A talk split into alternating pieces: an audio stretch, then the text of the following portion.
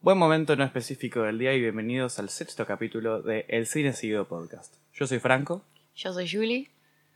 y volvimos para, para, para este momento del día, para todos los lunes. Va, Va, esto- no sé, No sabemos no si esto sabemos. será un lunes. Estamos en las fiestas. Y todo complicado, todo un quilombo. Fin de año. Por suerte se está grabando este capítulo, hay que agradecer. Y aparte con un calor. Con un calor, sí, sí, sí, sí, sí. Cada vez se hace más difícil grabar, eh, pero damos todo. Estamos acá poniendo el esfuerzo. Capaz llega tarde, pero Capaz está. llega, capaz llega tarde, pero estamos en nuestro, podemos llamarlo, final de temporada, de Oh. alguna forma. Temporada corta, una temporada miniserie. corta, es una miniserie, es una, es una serie de Marvel, seis Ah, capítulos. Seis capítulos. Seis capítulos. Estamos bien. Pero sí, estamos en nuestro último capítulo de 2021. Sí, ¿no? Sí. Sí. Y, y para, para hacerlo honor vamos a hacer algo que tiene que ver, pero primero te voy a preguntar, ¿qué viste esta semana? ¿Qué vi esta semana? Bueno. En relación a lo que hablamos del capítulo anterior, fui a ver de vuelta a Spider-Man dos veces. Sí, sí, sí. Hablamos dos horas 40. Sí, y hay- que- y nos que quedaron cosas para decir. Nos quedaron cosas para decir O que sea, no las vamos a decir ahora, no se preocupen. No, no, no vamos a seguir hablando, pero se podría. Se podría. Se po- podría. Se podría y puede, puede que se venga un capítulo en el que hablemos de algo, un poquito. Un poquito, Un un poquito. más. Eh, pero después, aparte de esa, de esa ese peliculón, vi, me hice como una especie de mini maratón de Andrew Garfield. Me quedé un poco manija. Entonces me vi películas que no había visto de él. Una llamada Never Let Me Go, medio sci-fi, que más adelante creo que voy a hablar de la película. Después vi una llamada Under the Silver Lake, ahí como con toques medio Hitchcock que tiene. Medio rara, medio Es medio bizarra. Mm. ¿Le hace favor a Hitchcock o lo medio que lo humilla? No, bueno, imposible humillar a Hitchcock. O sea, no, no, no, me refiero en el sentido burla, nah. de Woman in the Window, que intenta No. hacerlo y es medio nefasto. No es. No, no, no es The Woman in the Window. Pero que yo me gustó. O sea, tiene Ah, ok. sentido. Es como guiños, pero no es como que intenta el estilo. No sé si se entiende. Ok, sí, sí, entiendo. Y después también vi una llamada Breeze, también la película más aburrida del mundo, que está Andrew Garfield. O sea, imagínate que era un chabón que tiene una especie de tipo de parálisis, que Sí. está tipo cuatripléjico, e inventa una silla de ruedas, tipo que se mueve. Pero tampoco es tan... No, no, y no pasa nada más en la película. Pero no es tan revolucionario una silla de Bueno. ruedas que se mueve. como que te lo pintan como que sí, porque en el momento era como que lo dejaban tirado, o sea, la gente tenía eso, ¿entendés? Tipo, ni lo ponían en silla de ruedas. Ok. Bueno, pero un aburrimiento la película en embole. Después vi The Power of the Dog, Sí. película importante para ahora. Todo Película importante para la época de los, los premios hegemónicos, Sí, como me gusta llamarlos. Yo Eh, todavía no la vi, la debo. Tenés que verla. Y después también, que vos también la viste, Don't Look Up. Un Look Up. Ay, no me vas a hablar de esta película que ya vamos a hablar más tarde. Eh, es una de las películas más esperadas del año, podemos decirlo, porque tenía un cast increíble. Sí, prometí bastante. Prometía bastante y se quedó en el camino. Pero ya vamos a hablar, así que no lo vamos a spoilear, por decir de alguna forma. Eh, yo también vi Spider-Man, la vimos, la vimos juntos. Sí, una vez más. Sí, yo la vi, yo la vi una vez más, todavía no la vi Ah, tres como vos, Claro. pero ya lo voy a hacer, así Sí. que no falta mucho. Y otra que también vimos los dos, Hawkeye, al final. Claro. Esta semana terminó la serie, ya seis capítulos, ¿no? Sí, sí. Y bueno, también todo tira tipo, vamos a hablarlo más adelante. Sí, sí, sí. To- todo tira que lo vamos a hablar más adelante porque el capítulo de hoy lo que queríamos hacer es hacer como un resumen de 2021. Sí, Que lo venimos haciendo de alguna forma en la cuenta de Instagram arroba el cine sigue vivo, vayan todos a seguirnos. Eh, sí, en la que organizamos unos, una especie de premios ahí con nuestros seguidores y nosotros en- para elegir lo mejor y lo peor del año. O sea, divide en varias categorías, actrices, actores, dirección, guion, entre otras.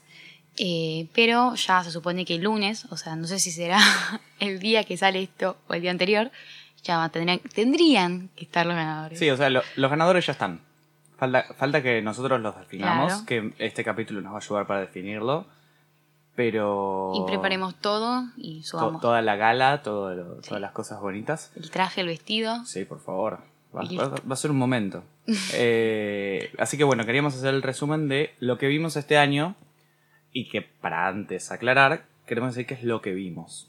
O sea, puede que se cuelen algunas que no son de 2021 estrictamente, porque bueno, la gente normalmente cuando ve películas o ve series, no ve solamente las de ese año.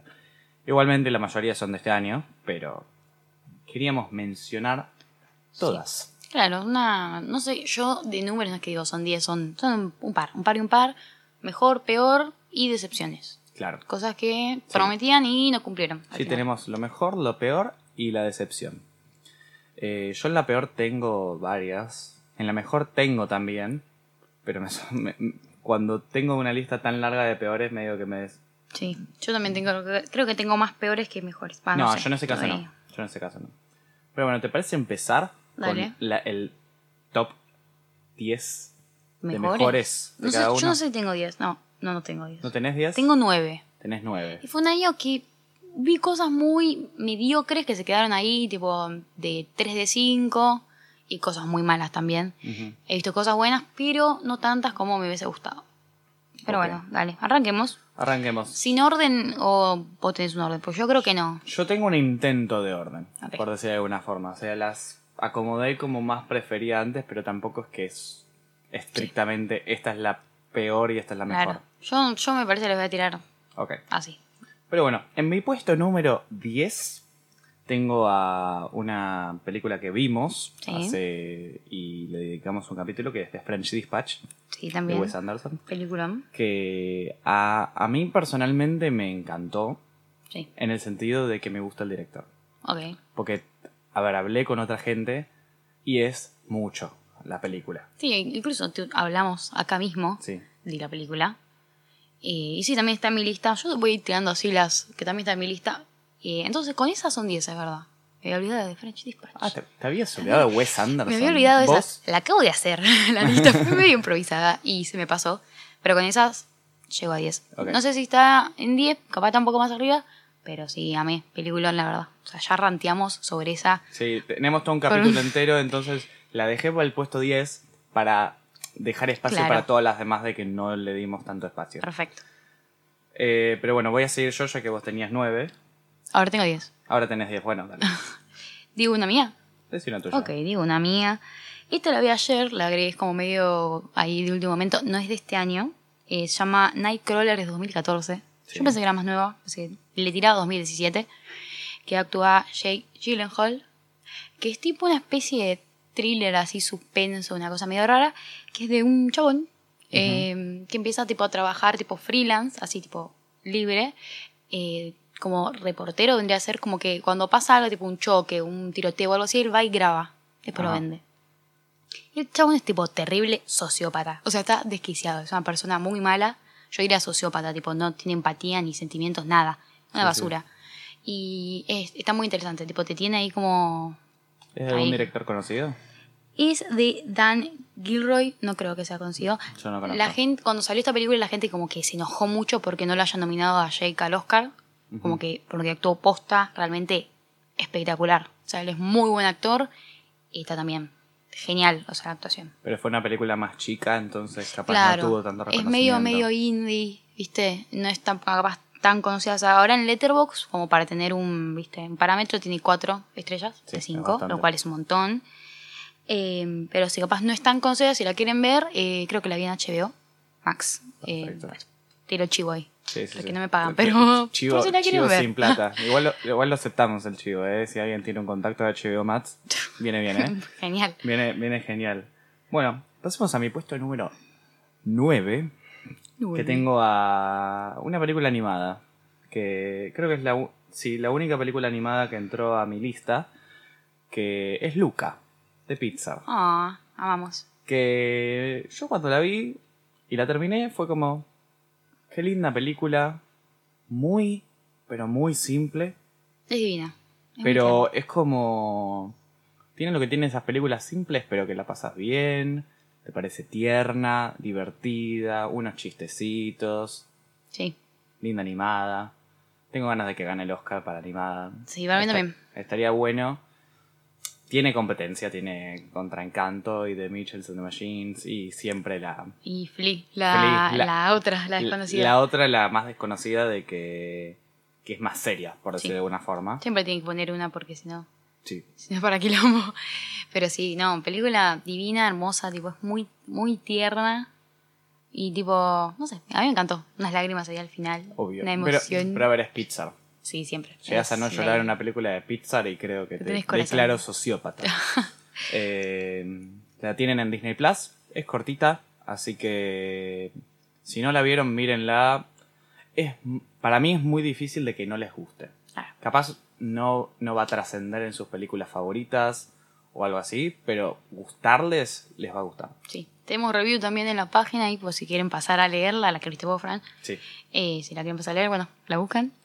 Arroba el cine sigue vivo. La mayoría de estas están en la página. Claro. Va, de las que puse yo creo que hay muy pocas. Hay muy pocas. Sí. Yo fui más a lo que más estuve en todo el año. Sí. O sea, yo porque en la página intento hacer tipo reviews de cosas que sean un poco más conocidas. Porque cuando meto cosas más indie o no tan conocidas, como que la gente no. medio que no. Hay que intentarlo. No les importa. Hay que intentarlo. Bueno, paso con la mía. Puesto número 9 de Julie. Puesto número 9 mío es esta película, tampoco es de este año, es 2011. Ah, bueno, eh, acá- yo estoy intentando, Sí. yo intenté, di todo para que sean todos de 2021. Julie no, Yo no, Julie les está recomendando lo mejor que vio, pero puede Claro. ser. Luca igual también entraría, si tengo que poner de este año, Luca entraría entre las mejores, pero bueno, como que fui por otro lado. Sí, o sí, sea, sí, sí, en sí. general del año. Genera una dinámica distinta, porque si estamos diciendo las mismas películas Claro. los dos, es medio aburrido. Que Claro, acá digamos. tienen variedad, así que si las quieren después las ven, si no las vieron, y bueno. Pero la película que voy a decir es Shame, 2000 o- 2012, digo 2011, ya lo dije. Eh, dirigida por Steve McQueen, Sí.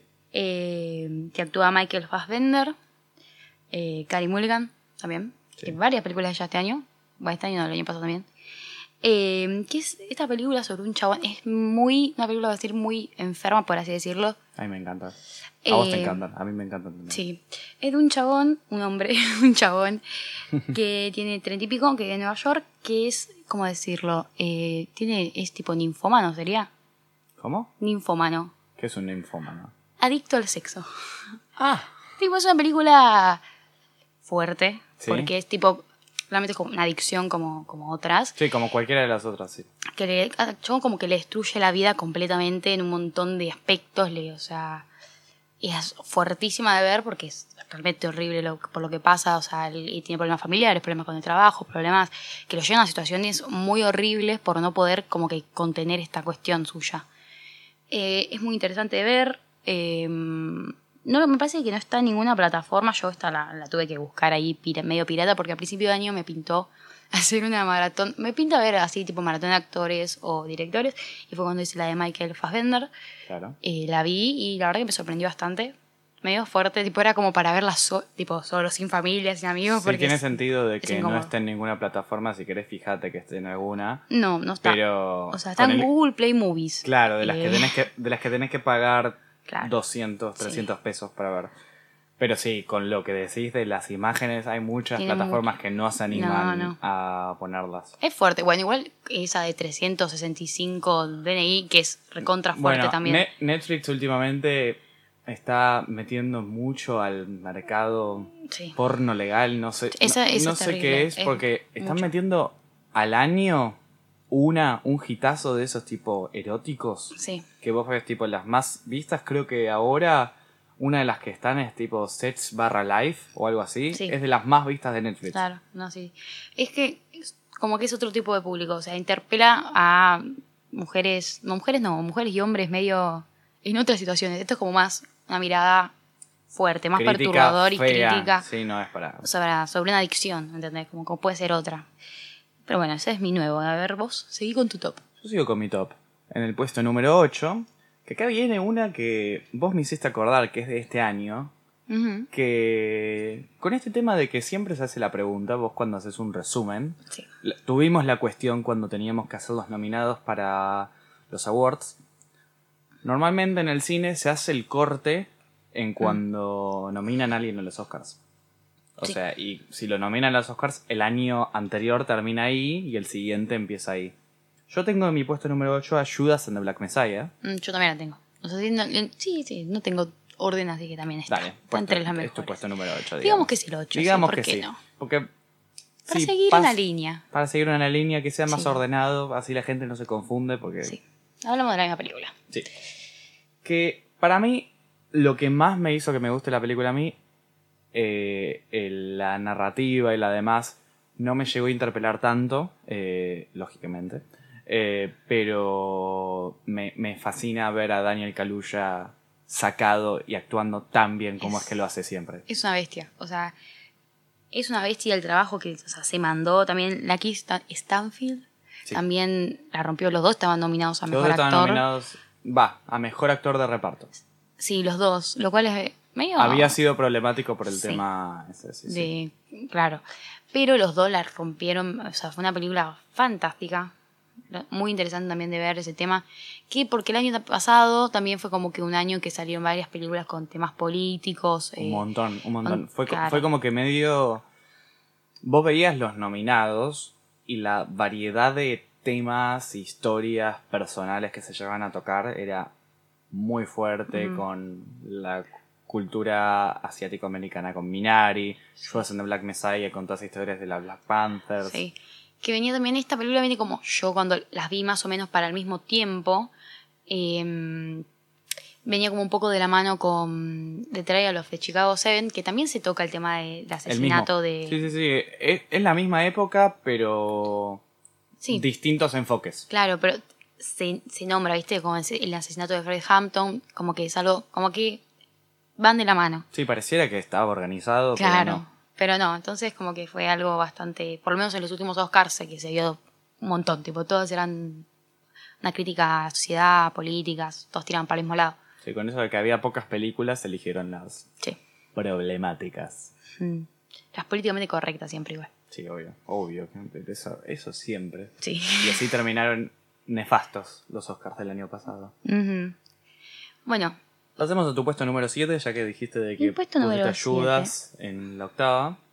Bueno, eh, esta en realidad te podría un poco más abajo también es de las que vi hace poco, eh, que nombré antes, que es Under the Silver Lake, esta que vi que actúa Andrew Garfield. Andrew.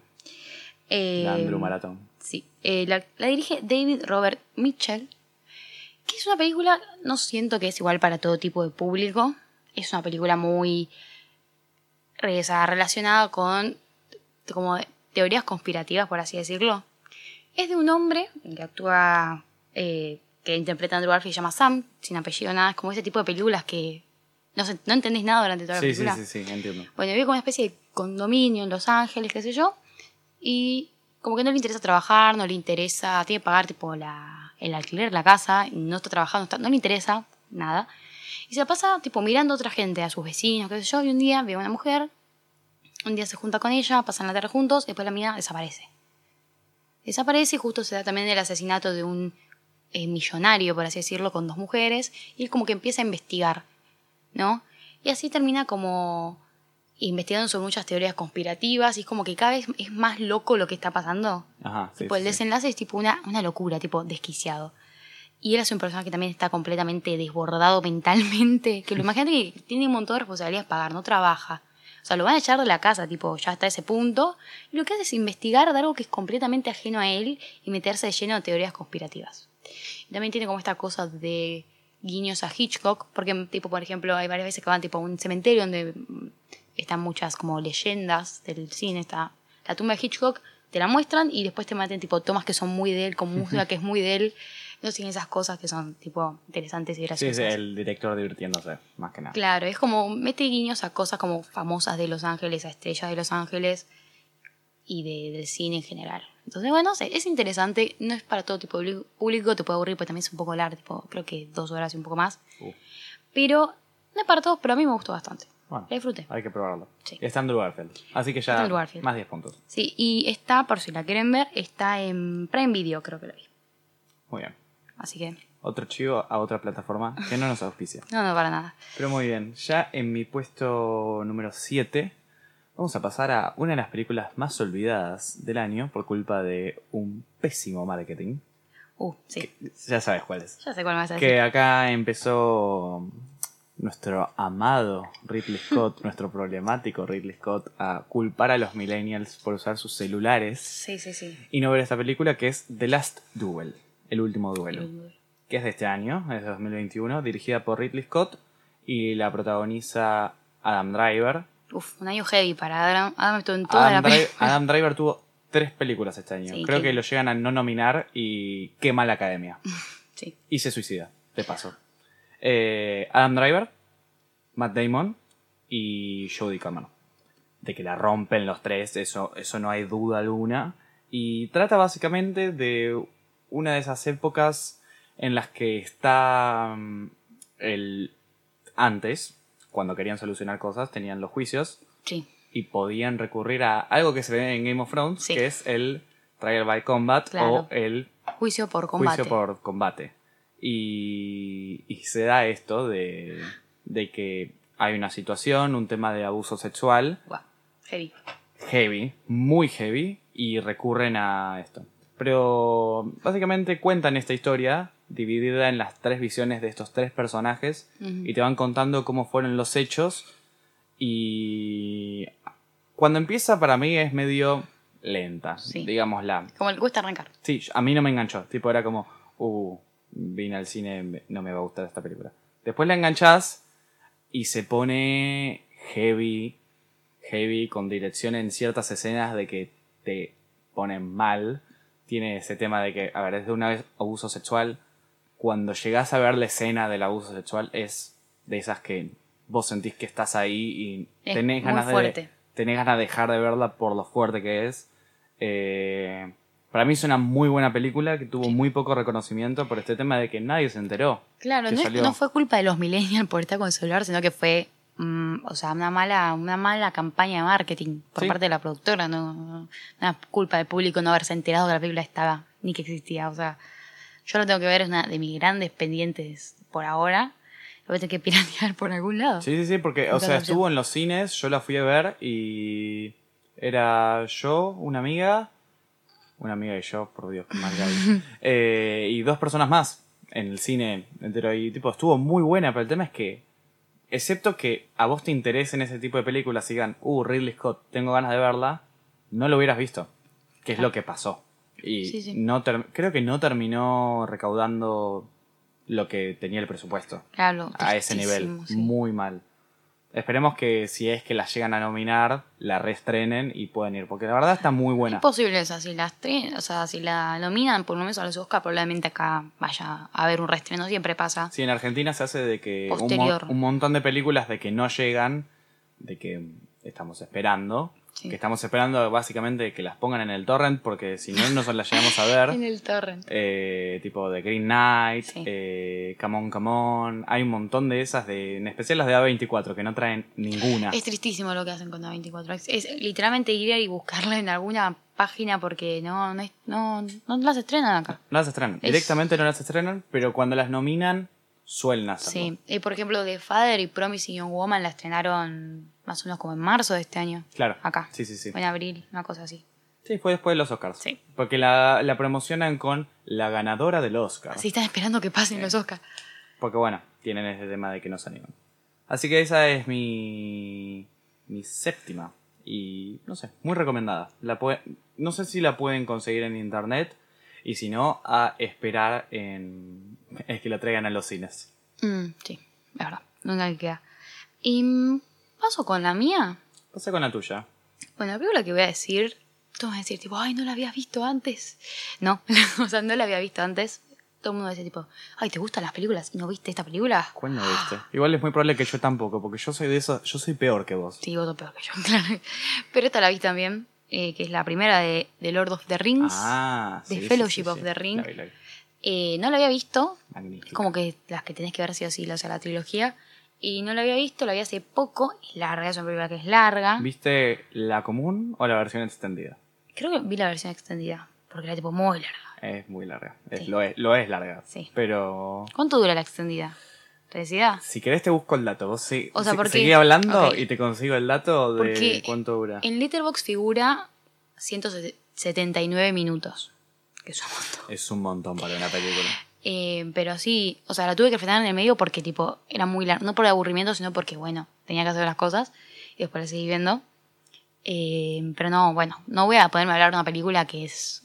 O sea, es la película, ganó dos millones de Oscar, todo el mundo la ama. Es muy introductoria, pero presenta un mundo que, está muy bueno, espectacular, es un clásico ya.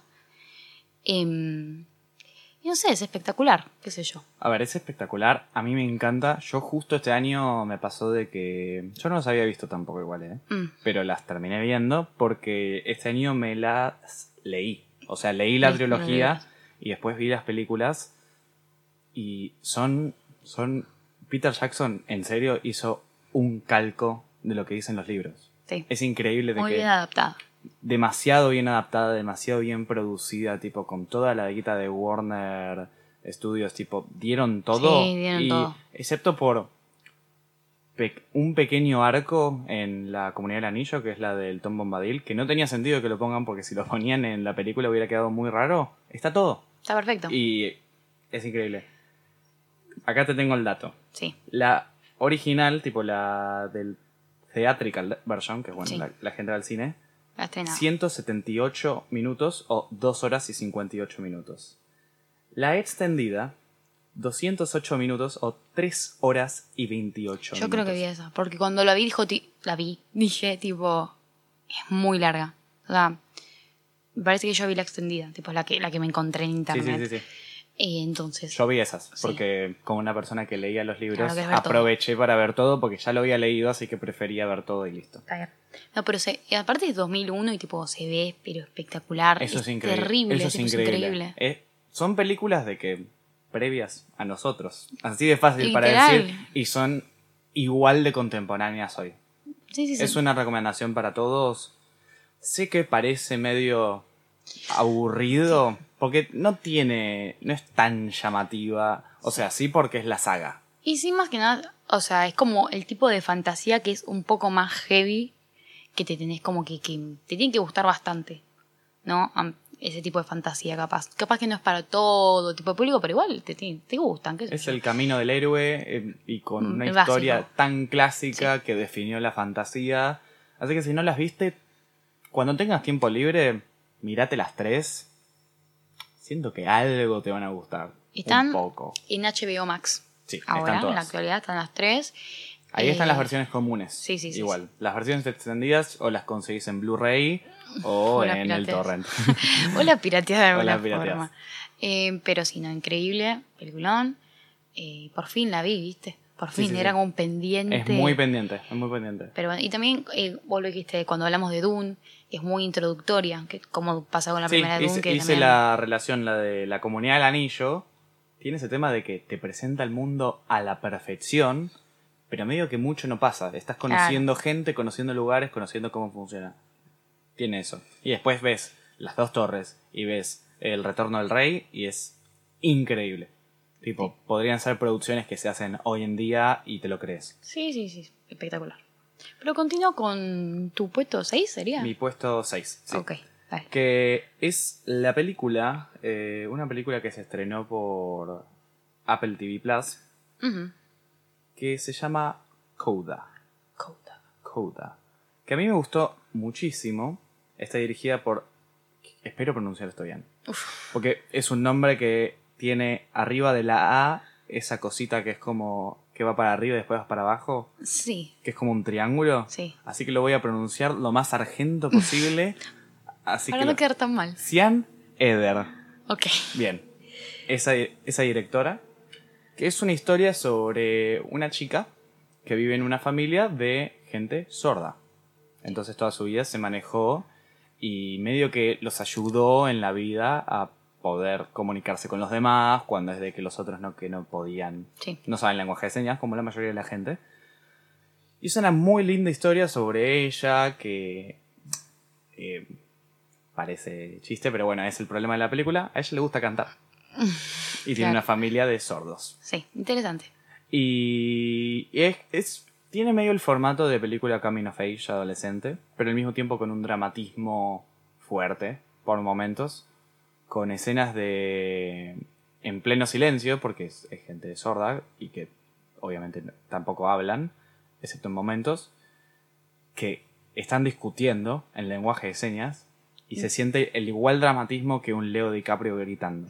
Claro, Es, no cambia nada. es algo que me gustó mucho, es muy linda, todo el tema de la, todo el tema de la música está súper bien tratado, llega a ser emotiva, no, no lloré, pero es emotiva porque toca temas fuertes Y a mí me llegó a tocar sin tener una experiencia cercana de algo, una persona que sea sorda o muda. Claro. Así que Es una película emotiva. sí, es emotiva. Así que si tenés algo que te llegue a tocar, puede que te destroce directamente. Claro. Pero es una muy linda película de que le recomiendo a todos. Otra de mis grandes pendientes, que tengo un montón, pero es que me, me da mucha paja tener que piratearlas. Sí, está en Apple. Sí, pero me da, no me gusta pagar Apple porque no siento que No tienen. no tiene muchas cosas. eh, Es un tema para toda una publicación entera, Sí. pero tiene muy buenas cosas.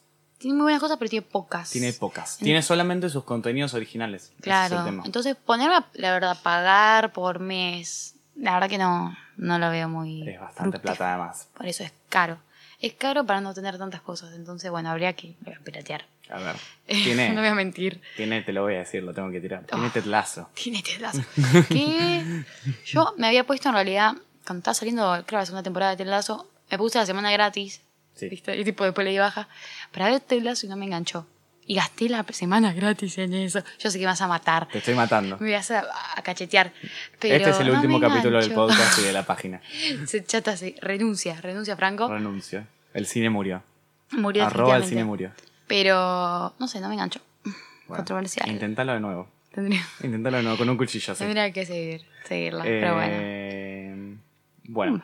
pero sí, esa película totalmente recomendada. La tienen en Apple TV Plus o la tienen. No es necesario que aclaremos. Todo está en el torrent. Es mágico el torrent. Bueno, eso seguro. Tu puesto número 6, aunque no tenés puestos. claro, mi- no te- no tengo puesto porque ahora tipo, no me quedan tantas películas, tipo, no me quedan seis más. ¿No te quedan 6? Me quedan tipo cuatro. Bueno. Yo no voy a llegar a seis. Si querés, yo, yo hago mis puestos y pasamos después al top Bueno, ok, ¿querés decir una más? Eh, dale, digo una más. Dale. Que en esta. La tuya va a estar. Va a estar. Va a estar. Sí, que es mi puesto número 5, que es Tic. Tic. Es la que iba a decir. Boom. Es la que o iba a decir, es, es obvio, sabía de que le ibas a tener por ahí porque la vimos hace re poco, salió Es de las cuatro. ahora en diciembre, fines No, de noviembre. en sí, de noviembre. Es que diciembre se me pasó volando. Para, mí, noviembre. para mí es de diciembre, pero que es la mm, adaptación. A ver, es, es muy, es muy gracioso porque es un monólogo musical que adaptaron en, Autobiográfico. claro, autobiográfico, adaptaron en un musical y ahora este musical lo adaptaron en una película que toma partes del monólogo y lo ponen todo junto en una película y lo hace Andrew Garfield, es genial. Sí, es espectacular. Dirigía, o sea, el, de- el debut directoral Sí. de Lin Manuel Miranda. Y mm, sí, era la que iba a decir yo, la siguiente. Eh, ¿Qué película? Qué película. Qué peliculón. Qué película, en serio, peliculón. Yo, o sea, le tenía fe, porque, o sea, le tenía fe y al mismo tiempo no. Porque, o sea, conocemos a Lin Manuel Miranda, conocemos que es una bestia escribiendo música, pero nunca dirigió. O sea, era, para mí era como uno de esos de que se mandan a dirigir y era que puede salir muy bien o puede salir un desastre. Ya, sí. Yo tenía ganas. El tema es que me acuerdo que salió hace bastante, o sea, salió a principio de año el tráiler. Sí. Y, pero no tuvo mucha eh, promoción en No. general eh, la película. Entonces yo me olvidaba que iba a salir hasta que estuvo más cerca de la fecha y salió. La verdad que me encantó la música de Jonathan Larson. O sea, la Es historia es increíble, que también es el creador de Rent, Claro. musical muy conocido. Tiene, tiene adaptación a película que no, no es la mejor. Miren la versión grabada en vivo, si lo quieren ver. Hay una versión de 2008 grabada tipo stage recording, eh, que está mucho mejor. O sea, puede ser musical grabado literal. También tiene esas versiones en vivo que empezaron a hacer los yankees. eh, que tampoco me, me encantó. Parte de la versión en vivo, pobres. Viste, ellos graban tipo un ensayo general. Claro. Y cuando estaban haciendo eh, tipo la versión final, ¿no? Una cosa así. Eh, para, su- para subirla, se lastimó uno de los protagonistas, o sea, uno de los actores se Sí, lastimó sí. ahí en tipo en el escenario. Entonces tuvieron que estrenar la versión del ensayo. Entonces como que no lo estaban dando todo los no, actores. no, no, no. Pues la idea es que Porque era estaban vivo. practicando. Y nada, una pena. Tuvieron que largar esa, que no fue como en vivo, en vivo. Y nada, una pena. Actúa Jordan Fisher, Ah, mira. que hace tipo de ¿Cómo personaje está? principal. Está en todos lados. Está en todos lados, pero me apena porque es un gran actor y termina en producciones que no son Sí. muy buenas. La, la historia de Jordan Fisher en Hollywood en particular. Sí. Porque, o sea, en, en teatro. Mm, es- Estuvo en, estuvo está en Hamilton. Está en Evan Hansen. También, antes estuvo en Hamilton. Eh, entonces, él la rompe como actor ahí en Broadway, pero Ahora, cuesta. Es ahora un- está en Flash. Sí, estuvo en, en la segunda de To All the Boys, estuvo en una que se llama Work It, que también son las dos muy malas ¿Sabías dónde estuvo? Estuvo en un capítulo de High School Musical de Musical de Series. Ay, es verdad, ¿no? What the fuck. Claro, tiene esas cosas que no... Qué pobre, una pena. Una pena. Pero- Ya, lo, ya lo van a poder apreciar. Lin Manuel Miranda antes tenía esos papeles que vos me contaste Sí. de que es el uno de los que le cortan el pelo en el, el joven Manos de Tijera. No, nada que ver. ¿No? bueno, No, algo así. Era el, lo que yo te dije era que era el jardinero que le cortaba las hojas a Timothy Green, a esa película. Nada que ver de lo que dijiste. Tipo, no, no, no se parecía en nada. Literal. Capaz que estuvo en lo que vos dijiste, pero no lo sé. Era un papel así. Claro, era un papelucho, literal, una tristeza. Era algo. eh, lo peor de todo Era es que algo con A ver, para, el joven man le corta el pelo a alguien, por lo menos. Le corta las hojas de las piernas. No, bueno, listo, dejemos, Ya fue, dejemos, ya fue, que dejemos quede ahí. esto porque no, me, estoy, me estoy humillando. Ya está, y queda ahí. Pero bueno. Pero tuvo esos papeluchos, pues tuvo tipo cameos en Modern Family. Sí. en- bueno, no, pero ahí estaba más consolidado. Ahí era como, ah, está Lin Manuel Miranda. en claro, un porque era un cameo así tipo especial gracioso. Sí. Pero tampoco es que. que Estuvo en. Brooklyn Nine-Nine. Sí. Está en todos lados. Ahí igual ya era más conocido porque ahí ya había salido Hamilton, ya nombraron Hamilton en Brooklyn Nine-Nine para ese momento. Claro. Pero en ese momento era tipo época medio difícil. Igual de todo esto tenemos un tirando chivo. eh, tenemos un post, un posteo en la página que habla de, de la historia del Manuel Miranda, cómo llegó a Sí. lo que es hoy. ¿Cómo llegó a.? eh, eh, a mí se me había ocurrido hacerlo, pero no lo hice porque no sabía. Vos sabes mucho más de la historia, entonces lo cedí. Soy muy fan de Manuel Claro. Miranda. ¿Cómo es posible de que una persona de que hacía musicales en Broadway, tipo los escribía, porque ni siquiera era director, terminó siendo el director de Tic Tic Boom, una película que muy probablemente él termina con una nominación al Oscar de mejor director. Sí. Eso, eso me parecía muy impresionante como historia de Y ahí va a conseguir, viste, no sé cómo se dice, que son las iniciales que cuando tenés Oscar, Grammy, EGOT. Tony. Claro, creo que le falta el Oscar. Sí, porque le falta el Oscar. tiene el Emmy, tiene el Grammy y tiene el Tony. Claro, entonces le falta el Oscar y si gana algo, por lo menos última mejor música para encanto o algo así, ya está. Sí. Este año tipo Y además lo para él. para mí lo tiene medio regaladísimo. Sí. Porque, o sea, si gana algo de producción para Tic Tic Boom, listo. O algo para Encanto, listo. Sí, sí, sí. Gana Tic Tic Boom, lo veo difícil igual. Lo veo difícil, pero eh, como Es que una muy buena tiene película. varias eh, posibil- varias chances, por así Sí. decirlo. Eh, aunque ya estuvo nominada también igual por Moana, si no me equivoco, Sí, sí, sí. pero bueno, no ganó. Eh, pero bueno, esa, esta película es espectacular porque al- volviendo a Tic Tic Boom, Sí, cuando volviendo a Tic Tic Boom fuimos- porque nos fuimos de, de tema a tema, a tema a tema y Sí. terminamos hablando de Sweeney Todd. No, nada que ver. No, no. Ay, No, no. De Sweeney Todd. No, No, no, ya no, te fuiste otro musical que no, tiene nada que ver. El joven mano de tijera. No, nada, nada. Nada que ver, nada que ver. Pero volviendo a Tic Tic Boom, habla de la historia de Jonathan Larson, como estaba diciendo, el creador de Rent, eh, que también escribió Tic Tic Boom, en un momento que le estuvo ocho años escribiendo un musical llamado Superbia, que era una adaptación musical de 1984, ese libro, de George Or- Orwell. George Orwell. Sí, creo que sí. Eh, bueno, pero eh, estuvo muchos años trabajando, ocho años, hasta que tipo, pudo conseguir hacer un, un workshop, un taller para buscar productores que lo hagan leyendo un teatro. Bueno, y vemos toda esta época que ya está por cumplir 30, también es esta incertidumbre de no llegar a los 30 y sentir que no lograste nada de tu vida. Para ti 90.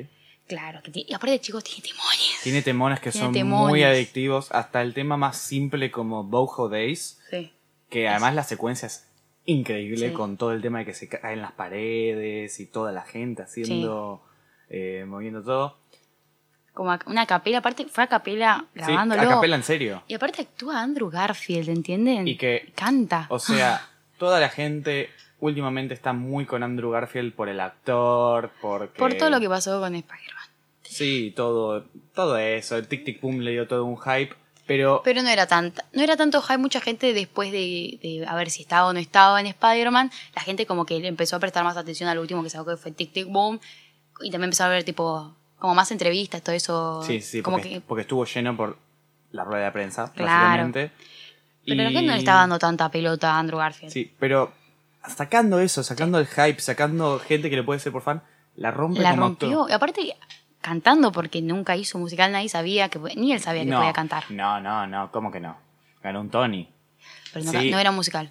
Ah, ¿no era musical? No. Ah, pensé que... Angels in America no era musical. Ah, Entonces Es ese es, in- su primer trabajo es, cantando. es increíble. Ah, entonces sí. Sí, sí, por que, eso. que hagas un primer trabajo en el cine, pero una película importante, y cantes así, ¿No? Es una bestia. increíble. Eh, Él ni siquiera sabía que se podía cantar. Es más, lo contrataron, Manuel Miranda, lo vio en Angels in America, en 2018, creo que estuvo. Y, y le encantó, entonces le dieron el, el papel a él sin saber si él podía cantar o no. Porque aparte tiene, eh, aparte que es un actor excelente, se, pare- se parece bastante a Jonathan Larson. recontra. Sí, vi, vi los clips, eh, lo podemos subir alguna vez en Sí. algo. Eh, en especial la comparación de 3090 Sí, de Jonathan Larson y de Andrew. sí. Lo pones tipo al lado, está primero excelente la interpretación y él está relativamente igual. Sí, sí, sí. O sea, no es lo mismo porque es Andrew Garfield, pero, pero, eh, está como bien caracterizado, por Sí. así decirlo, en lo que es físico, aparte acto espectacular.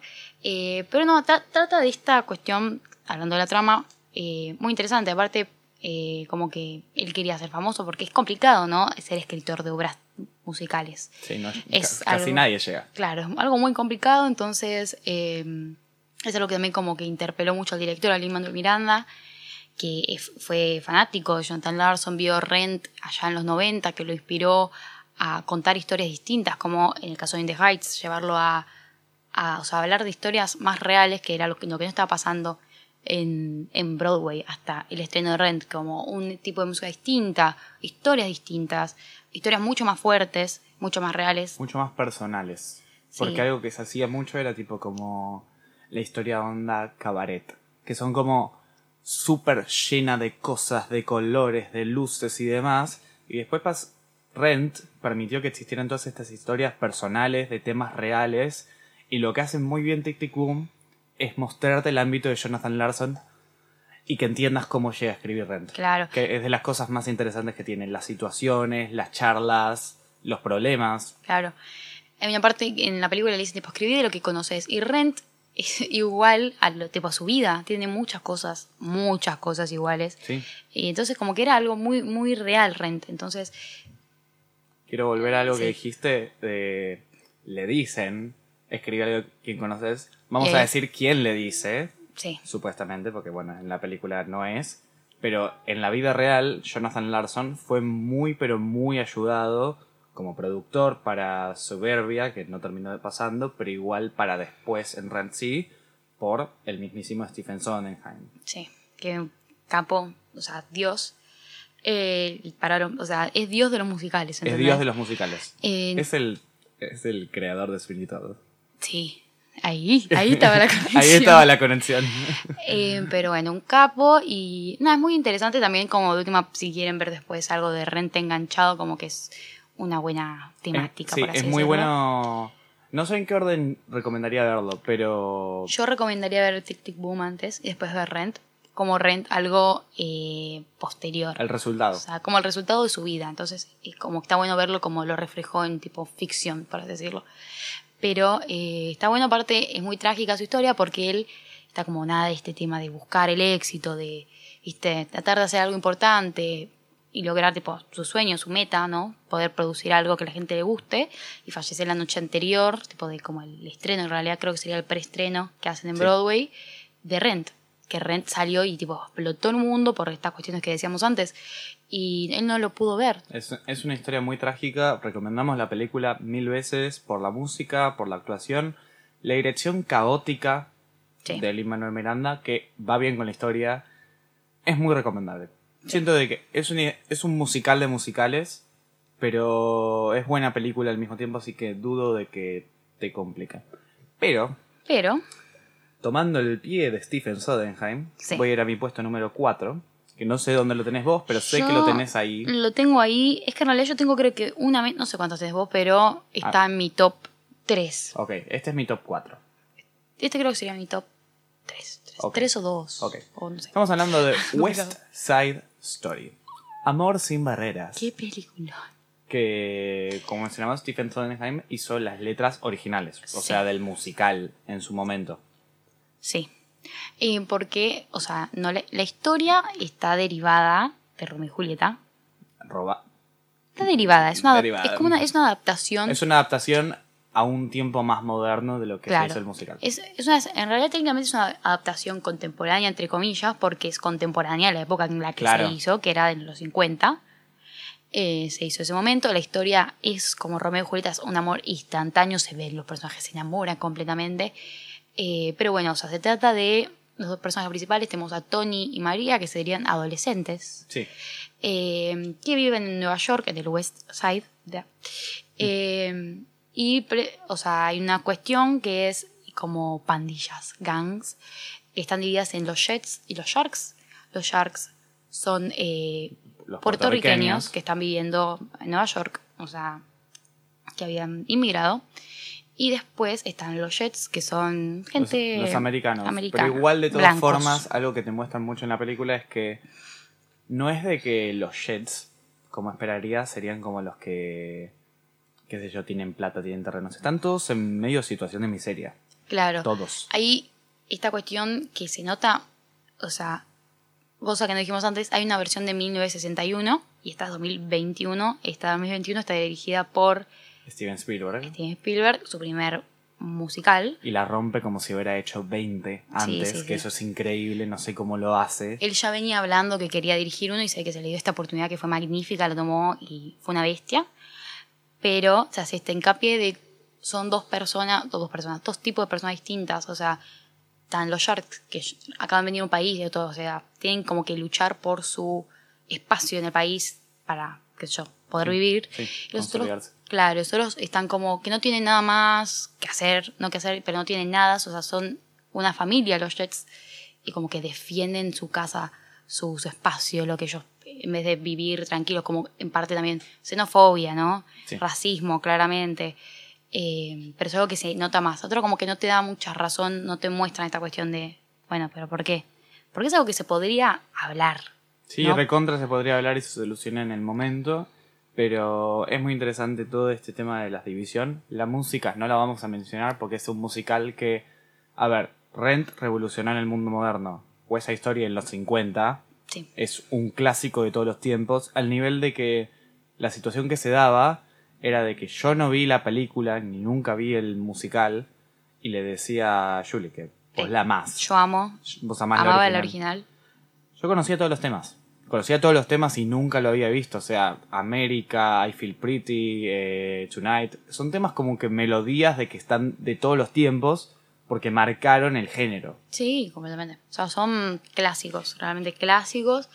Eh, y se le hicieron algún, no cambios en la letra, pero cambios en, en el- lo que es guion, tiene un montón. Cosas eh, mucho más importantes, mucho cambios que eran muy necesarios para adaptarlas hoy. Tiene fallos en cuestión de casting. No se eligieron muchos, o sea, puertorriqueños Ah, sí. no eh, o eran más, viste, eran tipo colombianos o quien actúa de María Rachel Segler, ¿no? Es, mi- sí. es mitad colombiana, mitad belga, creo. Entonces es algo que a la gente, principalmente puertorriqueños estadounidenses, les molestó. Es el tema que se da siempre. In the Height- en Sí. In the Heights se pa- pasó lo mismo. Siempre que pasan este tipo de historias, Sí. muy pocas veces lo hacen. bien. No, pero In the Heights es distinto para mí por una cuestión de que habla de un grupo que es descendientes de latinos. Claro. Y es un barrio donde vive mucha gente. Estos se supone que son puertorriqueños. ¿Entendés? Esa creo que es la diferencia que a la gente no le molestó. Pero más allá de eso, el casting, eh, hablando de talento, fue increíble. Todos Sí, no, eh, en perfectos. talento, las voces que logran. O sea, yo la que más destaco. A vos creo que te gustó más Ariana DeBose. La rompe. La rompe. eh, nuestra Anita se llama. Sí, Anita. Anita. Para mí fue increíble lo de Rachel Ziegler. O sea, no, tiene una voz preciosa. eh, es la que yo siempre, eh, cuando la vi por primera vez como, como ¿cómo se llama? María. María, dije, esta va a ser una Blancanieves perfecta, porque la conocía por eso, de que Sí. la habían casteado para ser Blancanieves. No, la la voz, a lo que logra, Es terrible, es increíble. es increíble. Sí, como muy de otra época, muy parecida a la María original, que no me acuerdo cómo se llama la actriz. Pero eh, lo que tiene, que a mí me gusta más de Ariana de Voz, es que eh, la cuestión de, de América, o sea, en esta nueva adaptación es, es un show mucho más que en la otra. En la otra está en un mismo lugar, una terraza de fiesta, pero esto es como mucho más show, mucho más color, mucho más baile. Y cómo baila Ariana de Voz es increíble. Sí. Como que le aporta mucho más show, ¿entendés? Mucho más. Claro. Ah, no me salió. Teatralidad. teatra- mucha más teatralidad a lo que es la película. O sea, Rachel canta como los dioses, pero no baila. Eso es lo que parte Sí. la rompe. O sea, agarra el personaje de Anita y lo lleva tipo a otro Sí, nivel. igual el- es el tema de que son personajes totalmente distintos. El personaje de Anita tiene, es la protagonista de América, el tema más conocido de West Side Story. Sí. El personaje de Rachel es el más personal, el más enamorado, cantando Tonight 16 veces durante la película. Eh, es lógico, Sí. pero sí la rompen en ese sentido. Y el que más la rompe, que es el que está fuera de la cámara, es Steven Spielberg, de que es hermosa la película. Es, sí, aparte, cambios que funcionaron bien. Tonight hacerlo un dueto. Cool, hacerlo un dueto. Son, le aporta mucho más, que son cambios que son simples, por así decirlo, Sí, sí, sí. pero le suman un montón a la, a la trama y a lo que está pasando. Entonces, como que la, la manejó muy bien, no solamente en lo que es visual, sino que estos cambios importantes de la historia lo hizo espectacular. Está, está genial y, y me gustó mucho más que la original, la verdad. A mí me encanta la original, Yo todavía no la vi. pero La debo. hay que verla. La debo, la debo. Eh, pero agarra lo que tenía bueno la original y le suma 20 cosas más y la mejora. Entonces, es para mí es, o sea, es mejor que esa. Y a mí me encantaba, tipo, está entre mis películas favoritas. Pero esta es otra cosa. Pero bueno, pasemos a lo polenta. Al top 3. Al que top yo tres. no tengo un top, porque ya lo dije 20 veces que no, tengo no tengo número. Eh, así que voy a arrancar tipo ahí top, top 2, top 3, no sé. Va a ser un poco difícil. Dale. pero sí tu top empiezo, 3. Yo empiezo y te metes en el top 2. Dale, dale, dale. Muy bien. Mi tercera película no es de este año. No es este año. No es de este año. Es de 2019. Y está dirigida por una muchacha francesa que se llama. Voy a hacerlo nuevo en argento. para que no. Porque si voy a faltar el respeto, lo voy a hacer bien. Claro. Celi- Celine Siama. Sí, Sí. Silencio. Estoy bien. Eh, que es Portrait of a Lady on Fire. O, Peliculón. como se diga, A la de. Bueno, el retrato de una mujer en llamas. Sí, En fuego. Aprendí a fuego. sí. Sí. Que es una película que la vi para junio. Que, Película. yo- que yo me había que yo me había hecho una lista de películas de representación LGBT. Sí. Y estaba siempre muy arriba. Era como, eh, una francesa que la gente le gusta. La vi. No hay mucha trama para, para explicar. Es una artista que la llaman para hacerle el retrato a una persona de mucha plata. Eh, son dos mujeres.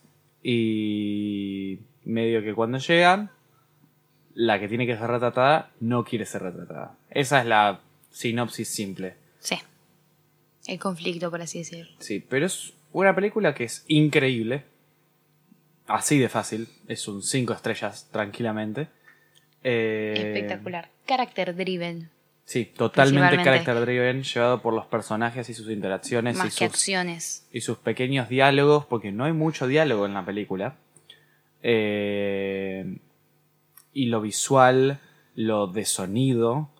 Porque no voy a decir musical, porque música en sí no tiene la película, tipo, no tiene banda sonora. Eh, no me acuerdo cómo se llama cuando es de que las películas hacen esto, pero toda la música que tiene la película existe en la película. Claro, es. Ay, yo lo vi una vez, que pero sí, que existe por otra película y no es aparte. Claro, o sea, los personajes la están escuchando, no es de que está de fondo, que es algo de que te agregan para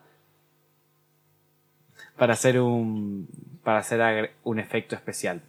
Y eso es increíble, eh, con cosas como que cuenten los pasos de los actores para ciertas situaciones, la escena en la que están con el espejo y demás retratándola es hermoso, los cuadros Precioso. creo que no hay ninguno que digas no es un cuadro. Eh, no hay mucho para explicar más que es increíble y que la deberían ver porque es una de las cosas más personales que, que vi. Es tipo preciosa, como Sí. una obra de arte. Es una obra de Literal arte. en sí. Sí, es, habla sobre hacer un cuadro y la película entera es un cuadro. Es Es, arte. así de fácil. Esta no entra en mi top porque la vi el año pasado. Pero nada, sí, yo. También, tipo, si tuviese que hacer una del año pasado, también sí, seguro entra, entraría. Que salió en 2019. Sí, la vi este año y es fácilmente de las mejores películas que vi. Tipo, puede estar en un top 10 de todos los tiempos para mí. No sé dónde, pero sí. Yo también, sí, no. Es de posta de lo más. De- por lo menos de los últimos años, top, top, top tier. Pero, ¿quieres continuar con tu segunda? Continúo con mi segunda, de que esto va a ser controversial, porque hay gente que no considera que esto sea una película. Para mí sí, Sí. porque tiene edición, eh, tiene efectos, tiene visuales. O sea, creo que bajo la, la explicación de, de los Oscars entra como película, por el tema de edición y todo eso. Ujú. Y es el especial de comedia de Boberham Inside. Que nos agarró por desprevenido en la cuarentena. O sea, en la cuarentena de los principios, me- primeros meses, no sé cuándo salió, pero fue por Este el año. principio de Sí, este sí, año. sí. Fue cuando volví, o sea, fue esta etapa de, en invierno que se volvió a cerrar todo por un tiempo, ¿no? Sí. Sí, sí, al principio de este año. Y básicamente, yo conocí a Bob Berham, es un comediante muy conocido que para mí todo su trabajo es espectacular. Eh, para la gente más del mundo de las películas es conocida por Eighth Grade, la película de A24, que retrata básicamente esta etapa que para nosotros sería, si sería Eighth Grade, sería segundo, no, Eh, no, eh, séptimo grado, ¿no es? primer año. Primer año. Primer año. Primer año, sí. Sería el primer año que básicamente una película muy incómoda para ver. Yo la vi, me re gustó, me pareció re bien hecha. eh, me, encantó cómo retrataron la edad. Pero bueno, Está en Netflix, ¿o no? eh, puede que esté en Netflix. Creo que lo subieron hace poco. Hace poco está en Hace un Netflix. par de Yo en días su momento la tuve que bajar, pero ahora sí está en Netflix. Muy recomendada. Sí. Pero bueno, También estuvo en Promising Young Woman, Claro, por favor. que actuó ahí, que muy bien casteado porque tiene pinta tipo nice guy de... Es que es bueno. un tipazo. Entonces, bueno, no vamos a hablar de la película, pero te sorprende, es un personaje que sorprende sobre el final. Sí, eh, eh, está muy bien gastado para que lo quieras. Porque bueno, Bob Berham es un tipazo de que es un comediante que ya había tenido dos especiales eh, muy conocidos, What y Make Happy. Totalmente recomendados los dos. Uno está en YouTube, el otro es de Netflix. que ya eran increíbles. Y para... Él tomó como para la cuarentena un proyecto en el que se grabó él mismo con la ayuda de la producción de Netflix, que de que le dieron todas las cosas. Y es medio una experiencia muy caótica, Muy caótica. graciosa, personal, eh, reflectiva, al mismo tiempo irónica, con temazos Sí, que los deben conocer porque se volvieron re virales casi sí, en todos. TikTok. Sí. Mucho. Pero sí es, es completamente caótico. O sea, como que la mente del chabón debió estar completamente desfasada y volada durante la cuarentena. Eh, pero le salió tipo. Tuvo todo el tiempo haciéndolo porque Sí. es algo que hice constantemente. Eh, Ves la barba creciéndole en el Sí, literal, Es lo mejor. es lo mejor. Eh, pues claro, el pelo le crece aparte, Sí. tiene el pelo largo en un momento. Eh, pero es muy caótico y como que sacó algo re bueno, o sea, un Para producto mí- excelente. Para mí es de los mejores productos que tuvimos en 2021. Bueno, por algo lo pongo en el... Sí. Aparte, todo de él, o sea, música, edición, grabada, esa todo suyo. Sí, eso, eso le da demasiado punto, porque lo siento como un proyecto personal de alguien. Obviamente tiene ayuda de la producción de Netflix, de que le seguro se metió algo y no debe estar en los créditos, pero me parece uno de los mejores proyectos, yo les recomiendo verlo.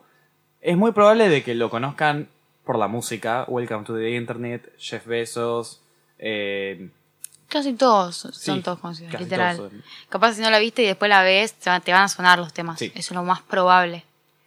pero muy recomendable. La tienen en Netflix, es de Netflix y... Es de Netflix. Es de Netflix, el, el Netflix. Netflix. Pero sí, está espectacular. O sea, yo, me como dice a las apuradas el top, no, lo no la incluí, entonces ponerle que estoy de acuerdo con vos. Capaz lo hubiese puesto un poquito más abajo. Ah, ok. No sé si dos, pero Para vamos mí, un cuatro o o un sea, cinco. O sea, Vos porque lo amás y yo lo amo a él. stand-up. O sea, eh, los dos stand-ups anteriores, What es increíble, Make Happy es de lo mejor que vi en comedia porque es muy distinto eh, y el final es increíble con todo un monólogo. Él, él juega siempre mucho con las luces, el sonido, la música.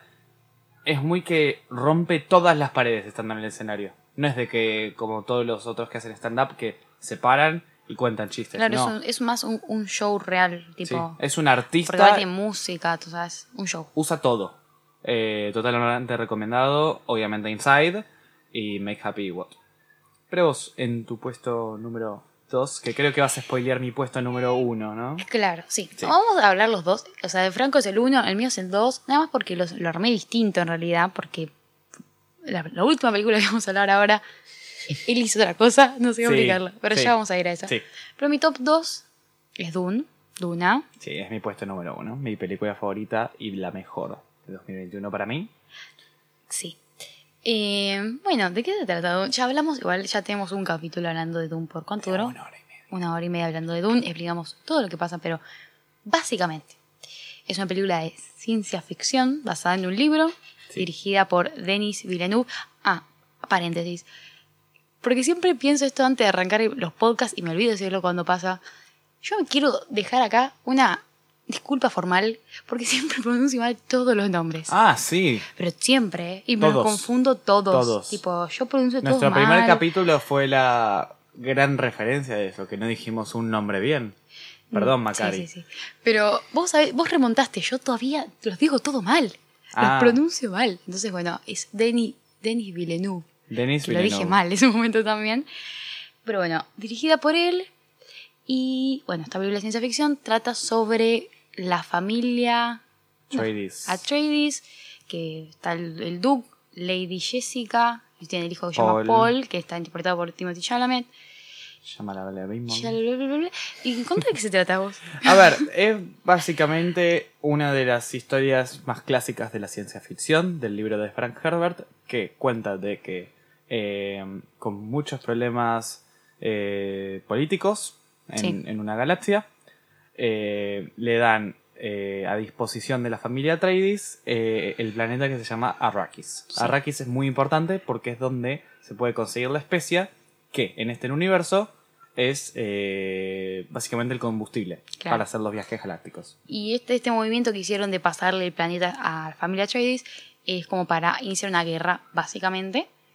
Y estamos hablando de Paul, que es un chico con poderes que, que le enseñó la madre y aparte poderes como que desarrolló él mismo, ¿no? Tiene como visiones del futuro, visiones metafóricas. eh, eh, pero bueno, Pero sí, con todos estos elementos, ciencia ficción muy a su esplendor, eh, visuales increíbles, música increíble por Hans Zimmer, actuaciones espectaculares. actuaciones espectaculares que van a marcar la carrera de todos estos actores que estuvieron incluidos. Una Zendaya que se hace dejar Sí. desear, Desear, pero ya la vamos a ver porque ya tenemos la parte 2 anunciada. Eh, para mí, a ver, obviamente tengo muchísimas palabras en el capítulo que hablamos hora y media, pero es de la, la mejor película del año. Eh, puede que algu- algunos habían tirado la mejor película de la década. Para mí no da porque estamos en 2021. Acaba de arrancar la década Nos quedan manijas. bastantes años, nos quedan 8 años de películas, así que esperemos un toque. Sí. Eh, Sí, sí, sí. Pero bueno, de lo mejor, no vamos a hablar mucho más de eso. No vamos a hablar mucho más. Para mí, eh, si la pudiste ver en cines. Eh, y si siguen. No, no siguen en cines. Ya la sacaron. Seguramente. Sí. Seguramente Con ya Spider- Spider-Man creo que mató un montón de películas. mató mucho y terminó de rematar las pocas que quedaban. Sí. Pero Eh, bueno. Pero sí. eh, si no la viste en cines, mirala. La tenés en HBO Max. Si no, ya sabés dónde la podés conseguir. ¿Dónde se eh, consigue todo? Donde se consigue La todo. Y si no, probablemente, yo siempre digo esto, la vas a ver en, en qué sé yo, 10 años después del estreno de Dune. Sí. Tiene pinta de que es de esas películas que va, después de que se genere toda la saga, va a generar un fanatismo. Eh, yo siento que va a ser una película muy grande. Y me encantó. Eh, Verdaderamente salí del cine muy satisfecho y se la recomiendo a todo el mundo. Puede que te cueste un poco más, puede que te parezca lenta, puede que te duermas, Sí. eh, pero deja todo que hay muy, es muy buena. Es muy Sí. buena. No es tu top 1, porque tu top 1 va por otro lado. Mi top 1 va por otro lado, películas por la que hablamos en el capítulo anterior, nada más y nada menos que Spider-Man No Way Home.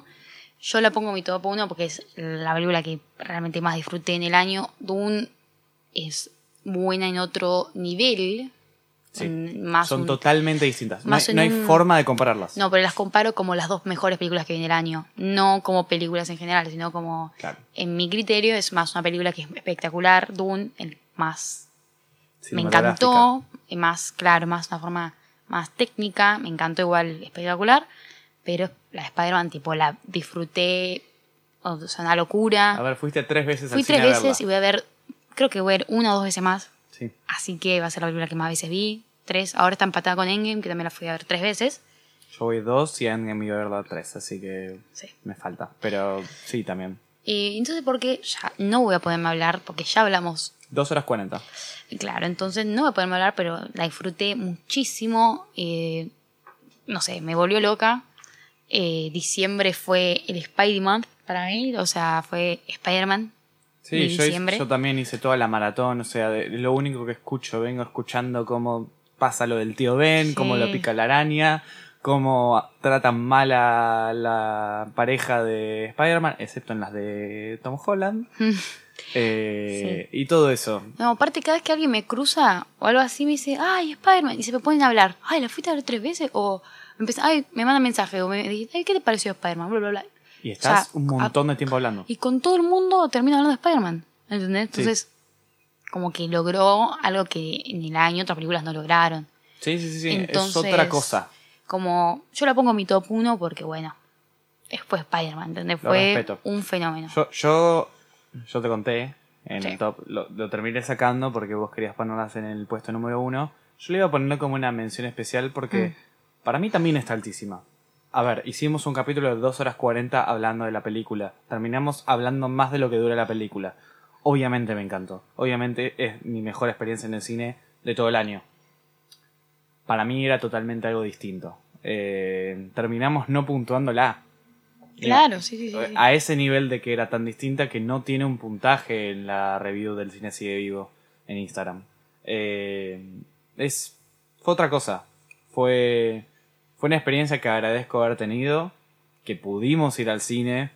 Pudimos. Pudimos ir el primer día, aparte que fue como una locura, porque después ya que pasa el tiempo como que va bajando un poco el, Sí, nosotros la que vamos repitiendo funciones. Estábamos ahí en el cine intentando que los demás griten y no, No, no, había se tanta pudo. no. Pero, pero sí, fue una experiencia más que una película y Grabada en el corazón la sí, tengo. du- dudo olvidarme algún. No, no, no. Claramente no porque fue una locura, pero bueno, por eso es mi top 1, tu mención especial. Pero, si quieren, ah, o sea, escuchar más sobre Spider-Man, van al capítulo anterior a este y no pueden, no escuchan rantear como locos todos. hablando. Eh, eh, hay una película. escena que hablamos durante 20 minutos. Tipo, la Sí, sí, escena sí. durará 5 minutos en total, nosotros hablamos durante 20 minutos de esa escena. Esa referencia. Claro. Pero bueno, ahora vamos a hablar de todo lo contrario de lo que acabamos de hablar. Lo peor, Lo peor del año. Lo peor. Lo peor del año, lo que sufrimos ver, esas cosas de que nosotros nos topa, nos ponemos el pecho delante para que ustedes no lo tengan que ver. Eh, y lamentablemente son varias. Yo no llegué a 10, yo tengo. yo vi 7. Yo tengo 10. Ah, bueno. No, para.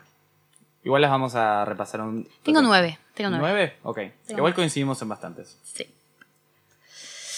Yo voy a empezar por una que... Estas no tienen orden, avisamos. Sí, sí, no tienen orden. Eh, por una que vos me pediste que vea, a base de un post que vos hiciste. Y me terminó decepcionando. Y medio que la mitad de la gente me terminó odiando, la mitad de la gente me terminó diciendo, tenés razón. Que es la de Scott Pilgrim vs. The World. Que para mí fue... O sea, No te gustaría un poco. no me gustó en absoluto. Nada. Nada de nada. Tipo, tenía algunos chistes que estaban bien. Sí. Me están intentando matar. Acá la- el público. tenemos, banca. tenemos público viendo, escuchando el podcast y me están matando. Tenemos una invitada acá que le gusta. ¿Le gusta Scott Pilgrim? Sí, claramente. El único acá que no le gusta Soy yo. es este subnormal. Soy yo, pido perdón. Pero es muy caótica. Pero ni siquiera el caótico Taika Waititi que me encanta. Sino Es que, otro tipo de película igual. Sino que va a otro nivel de delirio. Tipo. Es un montón. Sí. Noto, noto de que es una tira de cómics. sí. Y lo en un cómic te lo banco, pero ¿cómo lo hicieron en la película que es exactamente ese estilo? El dato ese que me tiraste que nadie parpadea Sí, nunca. para darle este, este estilo cómic, animado, no sé, es completamente raro. A mí me encanta. Sí, O sea, yo sé que a vos te encanta. Pero a mí me gusta el caos, me gusta lo bizarra que es. Es caótica, es bizarra. Es una basura, ¿entendés? Es una basura. Y me encanta que sea una basura. Bueno. Eh, Pero bueno, a vos no te gusta, está bien. A mí, a mí no me llegó. O sea, porque yo tengo basuras que me gustan, ¿eh? Ten- tengo.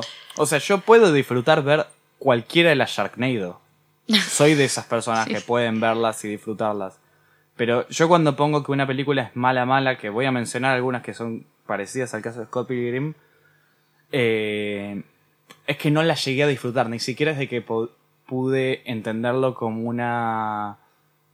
No llega al factor consumo irónico. Sí.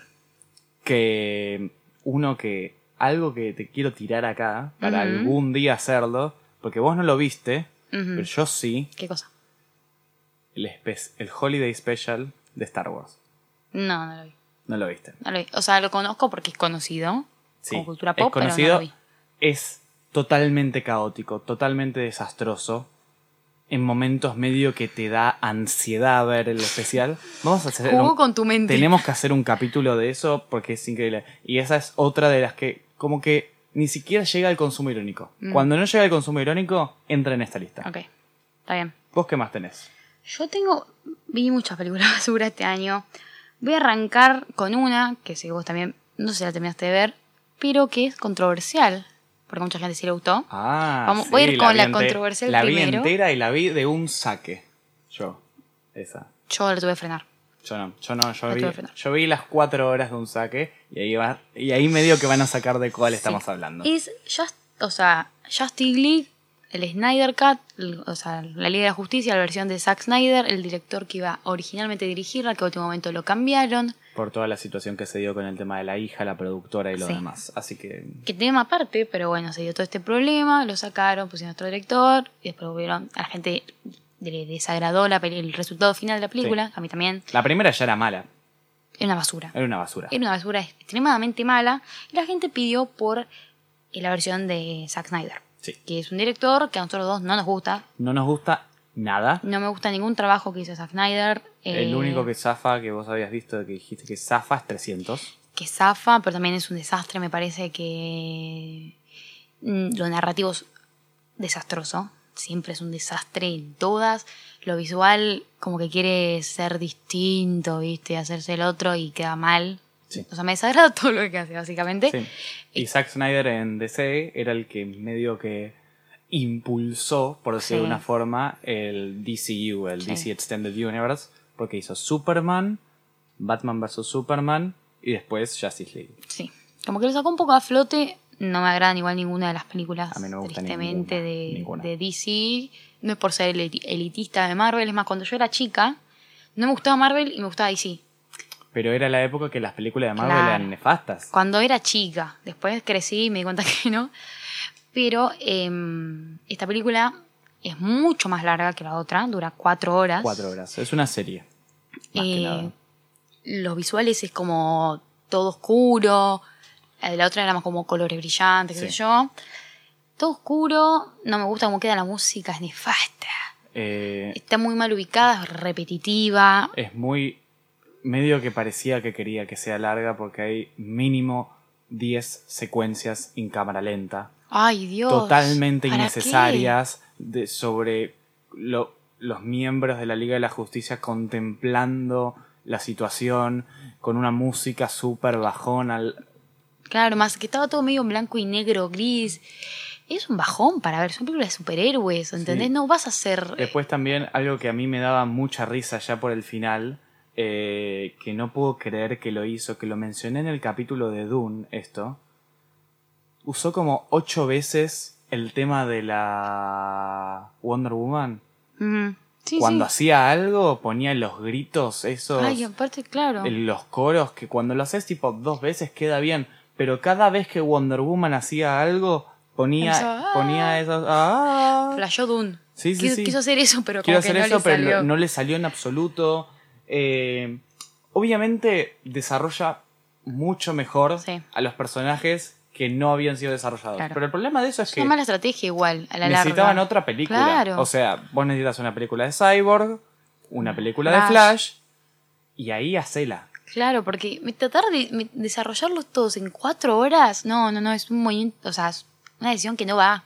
No sirve. Es insoportable aparte de ver cuatro horas de una película. O sea, tiene que ser una película que sea espectacular, como para aguantarte cuatro horas y decir, bueno, está bien. No, es extremadamente larga el pedo. Sí, no, no hay necesidad de que sea larga. No, El no. de- lo que más me molesta es que. O sea, hay muchos fans que le gustó. Porque venían de una decepción absoluta de la de. ¿Cómo se llama este? El que hizo las de Avengers. Sí, este el cancelado. Sí. Pero como que mejoró un poco del anterior, pero tampoco mejoró, mejoró mucho. Como que en los aspectos que mejoró, sí. Pero después sumó 20 cosas que Un la, montón que no. que la arruinaron, ¿entendés? Como cosas completamente más. También la decisión de innecesarias. grabarla en IMAX, que está grabada en IMAX, Claro. cuando la iban a sacar para el público en las casas por HBO Max. Entonces queda con ese aspect ratio, entonces se hace el artístico Zack Snyder. ¿Para qué? ¿Para qué? Porque no tenemos un IMAX en nuestras casas. Claro. No Aparte no funciona bien el estilo que eligió con la película. No funciona, o sea, bueno. Podríamos seguir hablando de esto cuatro horas Sí, más. sí, sí. El, el Snyder Cut. ¿Sabías por qué no te digo que hagamos un capítulo? Porque la tendría que ver de nuevo. Y no la quiero Y no ver, la quiero ver de nuevo. Así No, de no, fácil. Eh, pero siguiendo con Zack Snyder, y porque ya dije que no nos gusta, Ay, qué suerte que no la vi. y yo la vi porque dije, o sea, es interesante la idea de la película, que salió este, este año, sí salió. Sí, en que es Netflix. Army of the Dead del- de Zack Snyder con una estética completamente distinta que trata de un apocalipsis zombies que se da en Las Vegas y como que en un, en un no en un banco es en un casino quedó mucha plata y mandan a un grupo que se arma de como ladrones para que entren porque Las Vegas como que quedó como que como en cuarentena como cerrada y que vayan a buscar esta plata y se la lleven película es un desastre narrativa, es aburrida, redundante, el final es completamente asqueroso y nefasto. Visualmente es demasiado brillante y no queda bien, tipo, te cansan los ojos a la larga. Es extremadamente larga, nivel dura más de dos horas. Sí, sí, sí. ¿Para qué? Completamente innecesaria, escenas estúpidas, no es graciosa. No, es completamente pésima. Pésima, pésima. Ahí es cuando te hice caso y no la vi. Ni siquiera le intenté No, dar play. no. Porque además la venían hypeando como si fuera una buena Sí, película que iba a ser divertida y no sé qué. A nadie le gustó. Imagínate que en Letterboxd tiene 2.6 de 5, Sí. lo cual es muy bajo, o sea, que es peor, no es ni, ni siquiera mediocre, es mala. Es, eso es como un 4. 4.8 por ahí. Claro, muy bajo. Muy bajo. Y aparte como que la gente, y mira, se empezó a decir, yo no lo noté porque no tengo ese ojo tan afilado, que hay como un pixel muerto en varias escenas, como que ¿En serio? no estaba funcionando, como que estaba negro, había una partecita negra. Eh, en varias tipo tomas, es que estaría rota la cámara, habría algún problema que nadie se dio cuenta. Y se decía mucho porque otras páginas colegas me lo comentaron. Y dije, un desastre, un desastre en, en toda la película. No Eh, solo eso, sino que te, también te quiero decir de Sí. que hicieron la precuela que Para- no vimos Claro, por suerte. y voy a tirártela. Sí. Van a hacer un- una película llamada Planet of the Dead, dirigida por Zack Snyder, Sí, que se confirmó al toque que salió esta, no sé para qué. que es un ¿Quién la spin-off. pidió? Es un spin-off de Army of the Dead. Tipo, Sí. de esta película. O sea, qué sé yo, le dio visitas en Netflix, pero es malísima la Sí. película. ¿Por qué siguen? Queriendo Acá con no eso. queremos a Zack Snyder. No, Así de poco. fácil. No lo queremos en absoluto. No, no, no. Eso seguro. No hace buenas películas. No. Eh, pero si querés, decime otra que hayas visto que sea muy mala. Esta no te la voy a desarrollar mucho. Eh, es mi segunda review de la cuenta. Y esta. Y es la película de Mortal Kombat. Yo, también está en mi lista de peores, porque la vi porque vos me dijiste que era, o sea, no me dijiste que la vea, porque dijiste que era muy mala, y dije, bueno, voy a verla igual. La voy a ver. Estaba aburrida. Y es muy mala, ¿no? Es pésima. Es pésima. Pésima. A ver, refleja el espíritu caótico, demasiada sangre, mucha violencia que tiene la saga. Sí, que eso, bueno, es lo de menos, porque bueno, es Lo de fiel. menos. Sí. Tiene algunos chistes que son graciosos, pero tipo, algu- de- cuando digo algunos es porque son muy limitados, tipo Muy pocos. dos, Sí. tres, que hacen referencia a la saga. Es como, jaja, Ajá, esto sí. hace referencia a esto. Pero el guion es nefasto, parece escrito por un nene de dos años y es el guionista de, de Shang-Chi, el guionista Mm. de Mortal Kombat. No sé por qué lo hizo tan malo acá. A No ver, Shang-. Shang-Chi tampoco es tan compleja, pero Sí. no esperaba, no claro. esperaba que sea el mismo. Eh, visualmente es asquerosa, pero igualmente refleja el espíritu de la saga, así que no me voy a quejar por ahí. Termina siendo aburrida, medio larga, con algunas peleas buenas, pero no se la recomiendo a nadie jamás. O No. sea, no sé qué pasa con las películas de videojuegos, que nada sale bien. Estamos a nada de poder ver Uncharted. Le tengo cero expectativa a esa película. Eh, no va a salir bien. Esperemos que sea mejor que esto, por lo menos. A ver, mejor que esto va a ser porque va a ser. Tom Holland, ¿no? A ver, va a ser Tom Holland y Mark Wahlberg tirando chistes y haciendo un poco de acción. Lo van a poner sin remera a Tom Holland durante dos escenas. Eh, van, a ti- Suficiente. va- van a tirar referencias a los cuatro juegos de la saga. Sacan lo mejor de cada uno. Y listo. Va a ser eso. Estoy seguro que les acabo de spoilear eh, Uncharted. Pero Seguramente va a llegar por lo menos a ser entretenida. Lo eso es lo único que pido. Mortal Kombat para mí fue un bajón. Sí, fue muy aburrida. Yo me quedé dormida Ah, viéndola. Pero bueno, a, a mí me quedan cinco películas más. A mí quedan tres. Bueno, meto dos juntas. Dale, vete dos Meto dos juntas que ponle que. Igual podemos coincidir. Pero sí. Las dos que voy a decir son eh, de terror y suspenso. Voy con la terror, que no voy a hablar mucho. Es Slenderman, Ay, no. que actúa Joey ¿Por King. qué la viste? La, la gran pregunta es por no qué la sé, viste. porque de chiquita yo amaba a Slenderman, tenía ese, ese chip creepypasta de pequeña. Yo amaba a Slenderman. Entonces dije, bueno, voy a verla. Porque aparte me gustan las películas de terror y Sí, sí, sí, sí. miro muchas, y entre las muchas también hay muchas malas. Eh, y esa es muy mala. Que está, actúa Joey King, que también es la reina de mi top de películas malas, porque están dos. Sí, sí, sí, sí. Eh, bueno, es mala, muy mala, guion. Muy joven Jo- Joey King, ¿no? Más o menos. ¿Ah? Es de hace un par de años la película, hace como Ah. 3, 4 años. Ok. Eh, pero es muy mala, guion. es- o sea, es pésima. ¿Viste cuando los protagonistas son tipo eh, decisiones que nunca haría nadie en la vida real, que son Sí, completamente sí. idiotas? Muy Bueno, terror, muy terror. Pasa eso. Y aparte es muy larga y aburrida. Pero bueno, y voy a pasar a la otra. Sí, que esta sabemos cuál es. No, ¿Vas a ser el pie de Joey King? o no, no, no. Voy a ir con una de suspenso antes Ah, de la ok, otra de Joey. King.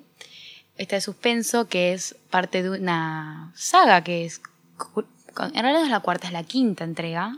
Ah, ya sé de La Purga, de Purge, que tiene cinco películas, que fue tipo la 1 fue espectacular, a mí me encantó la 1. Sí. La 2 ya flojó y la 3, 4 y 5 ya fue tipo el camino del mal, Yo no el vi demonio. ninguna. Yo me las vi todas porque soy fan de la idea, la idea me Sí, sí, sí, sí. Es, es buena idea. Yo no soy del terror. Claro, Eso es lo que pasa. ¿Me conoces? No miro tanto terror. A ver, eh, cuando hablemos de, hablamos de directores, yo dije de que amo a Jordan Peele, pero es que Hace todo tipo de terror. Me gusta más el terror moderno. El Sí. terror Jordan Peele, el terror Robert Eggers, esos. Sí. Los nuevos. Más nuevos. Pero bueno, en este caso es completamente idiota todo. Estúpido. Pero cuando yo digo estúpido es como... El concepto ya era nada que ver al original. No se parece en nada. La 1 es realmente excelente. A mí me encanta, podría ver tres millones de veces y me pongo nerviosa y ansiosa todas las veces que la veo. Y la vi dos millones de veces. Pero esta es tipo idiota. Es en Texas, ya como que la gente medio que quería. Sí, que la estética es totalmente distinta de día. Es, ¿no? Es de día porque pasa esto. Eh, son como, es un rancho en Texas, ¿no? Con la familia rica que lo maneja, después están los empleados que eran tipo, venían de México, y tipo inmigrantes ilegales, y se van todos a pasar sus noches respectivamente en sus casas, eh, por separado, cuando termina la purga, que termina tipo a las 7 de la mañana, Sí. se hace de día y como que un grupo de personas se rebeló y dijeron, no, la purga no va a parar, vamos a hacer toda la, tipo, para siempre, ¿entendés? Por eso se llama The Forever Pures, Sí. lo cual es completamente idiota. La purga por siempre. O sea, ¿por qué querrías? eh, no entiendo. Entonces, completamente idiota, ves cómo se unen los dueños de ranchos que eran re discriminadores y racistas, tenían que ir a México, un quilombo, Sí, sí, sí, sí. idiota, pero bueno, listo, eso Y sería. la tercera es la que me imagino que es, la que es, ¿coincidimos? Mm, ¿O no? decime la tuya, decime la tuya. The Woman in the Window. The Woman in the Window, sí, sí, está. Antes me falta una más, que no puedo. me falta una más, está bien. The Woman in the Window. Eh, ¿Qué película tan nefasta? Porque lo que me pasó con The Woman in the Window es que es de esas películas que les tenés fe. Porque Prometía, sí. pintan bien. Hmm. Porque estaba Amy Adams. Que los dos. Amy Adams, reactriz. creo- no sé, ¿la llegamos a nominar? ¿La nominamos a Mejor Actriz? Sí, la nominamos. La nominamos a Mejor Actriz porque ella actúa bien en la película, pero el tema es de que la película fuera de Amy Adams Es un desastre. es un desastre, la narrativa no tiene sentido en un sentido de que te atrape, eh, las visuales son asquerosas con esa toma que intentan copiar a Hitchcock con la sangre. Es, que constan- es- es constante tratar de copiar el estilo de Hitchcock es porque hace mucho a veces como alusión, comparación con eh, Rare Window. Sí, es porque el concepto es bastante parecido, parecido. por no decir igual. Es que es como una versión, entre muchas, muchas comillas, moderna, eh, pero es un desastre, es asquerosa. Es Sí, es asquerosa. horrible. O sea, destacamos muchísimo la Si la vas a ver, es por Amy Adams. sí. Pero me, me da, me, me da bronca por ella. Porque Claro. ella podría haber conseguido una nominación, pero vos si no tenés una película sola, sólida alrededor tuyo, es No, medio difícil poder manejarlo. Claro. Eh, Es igual el caso. Es igual al caso de, la que voy a decir, claro. que es Cherry. Que es Cherry, que actúa el mismísimo Tom Holland. Que pasa esto también, que él la rompe y está dirigida por los hermanos Russo, Russo, Ruso. Russo. Conocidos por, eh, Por Civil War, Infinity War. War. y Endgame. Claro. No son directores que particularmente ame. eh, principalmente porque Marvel no, por lo menos hasta, esta- a las que hicieron ellos, no es como que tenían la mayor libertad en hacer lo que querían, porque tienen como, son un poco más limitados. Sí, porque tienen el, en Marvel los pro- los productores son muy fuertes. O sea, Kevin Claro. Feige, Victoria Alonso, Luis Desposito, medio que están metidos en todas las películas de todas formas y meten mano. Claro. Igualmente, los hermanos Russo, con la que nos faltó mencionar, eh, que fue Winter Soldier, Sí. metieron algo nuevo al MCU. O sea, es totalmente distinto. A ver, como alguien que ve las películas, pasa de Winter Soldier y se quiebra todo lo previo a lo que viste. Sí. Igualmente no creo que es particularmente por ellos como directores porque no, no es algo, no tienen un tipo de dirección particular, no sobresale sus en sus, en las películas que ellos dirigieron, por lo menos para mí no sobresale la dirección. Tienen algunas Como cositas, es- pero tampoco tanto. Claro, pues como que se mezcla con el resto. ¿Viste? Esa- Sí. En esas etapas de Marvel era como que era más o menos todo lo mismo en términos eh, dirección, ¿viste? Pero en esta, justamente por esta teoría que es mía, como esta limitación que tuvieron, saltan a hacer esta película. Que vomitaron. Le vomi- vomitaron a la película, vomitaron recursos de dirección, los vomitaron. O sea, no, no, no dejaron nada sin ponerlo, ¿entendés? O sea, hubo de todo. Era un desastre. Aburrida. Muy aburrida. Eh, Cómo me la baja. Tenía No. tantas ganas de verla. y la, o sea, me duele mucho porque Tom Holland la rompe, ¿entendés? La, la rompe porque esto, la película es sobre un joven que va al colegio, al colegio, a la universidad, eh, pero deja para ir al el ejército y vuelve y se vuelve tipo adicto a las drogas y qué sé yo, porque tiene tipo, sin, ¿cómo se dice? Tipo estrés post-traumático, ¿sí? Sí. Y bueno, entonces ahí se hace adicto a las drogas y para conseguir plata empieza tipo a robar y qué sé yo, está basado en una historia real.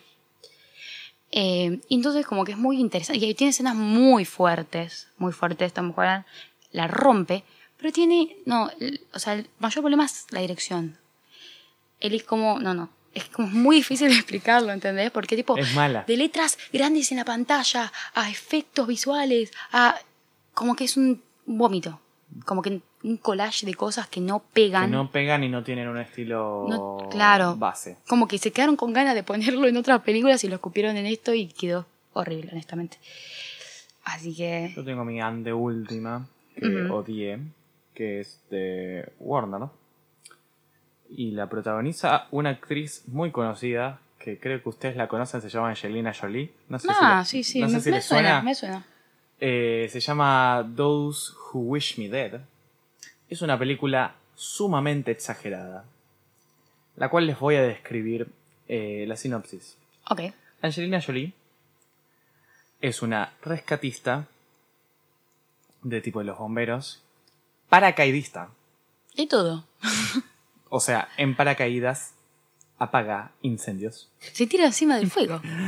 Y tiene que salvar a un chico de que se mete en todo un tema de la mafia. ¿Para qué? Y, y es totalmente caótica. eh, tiene lindos momentos y demás. Pero yo cuando la vi no pude pensar nada más que esto es un bodrio. Tenés tus escenas. Está metido el Peter Dinklage. No, Peter Dinklage no.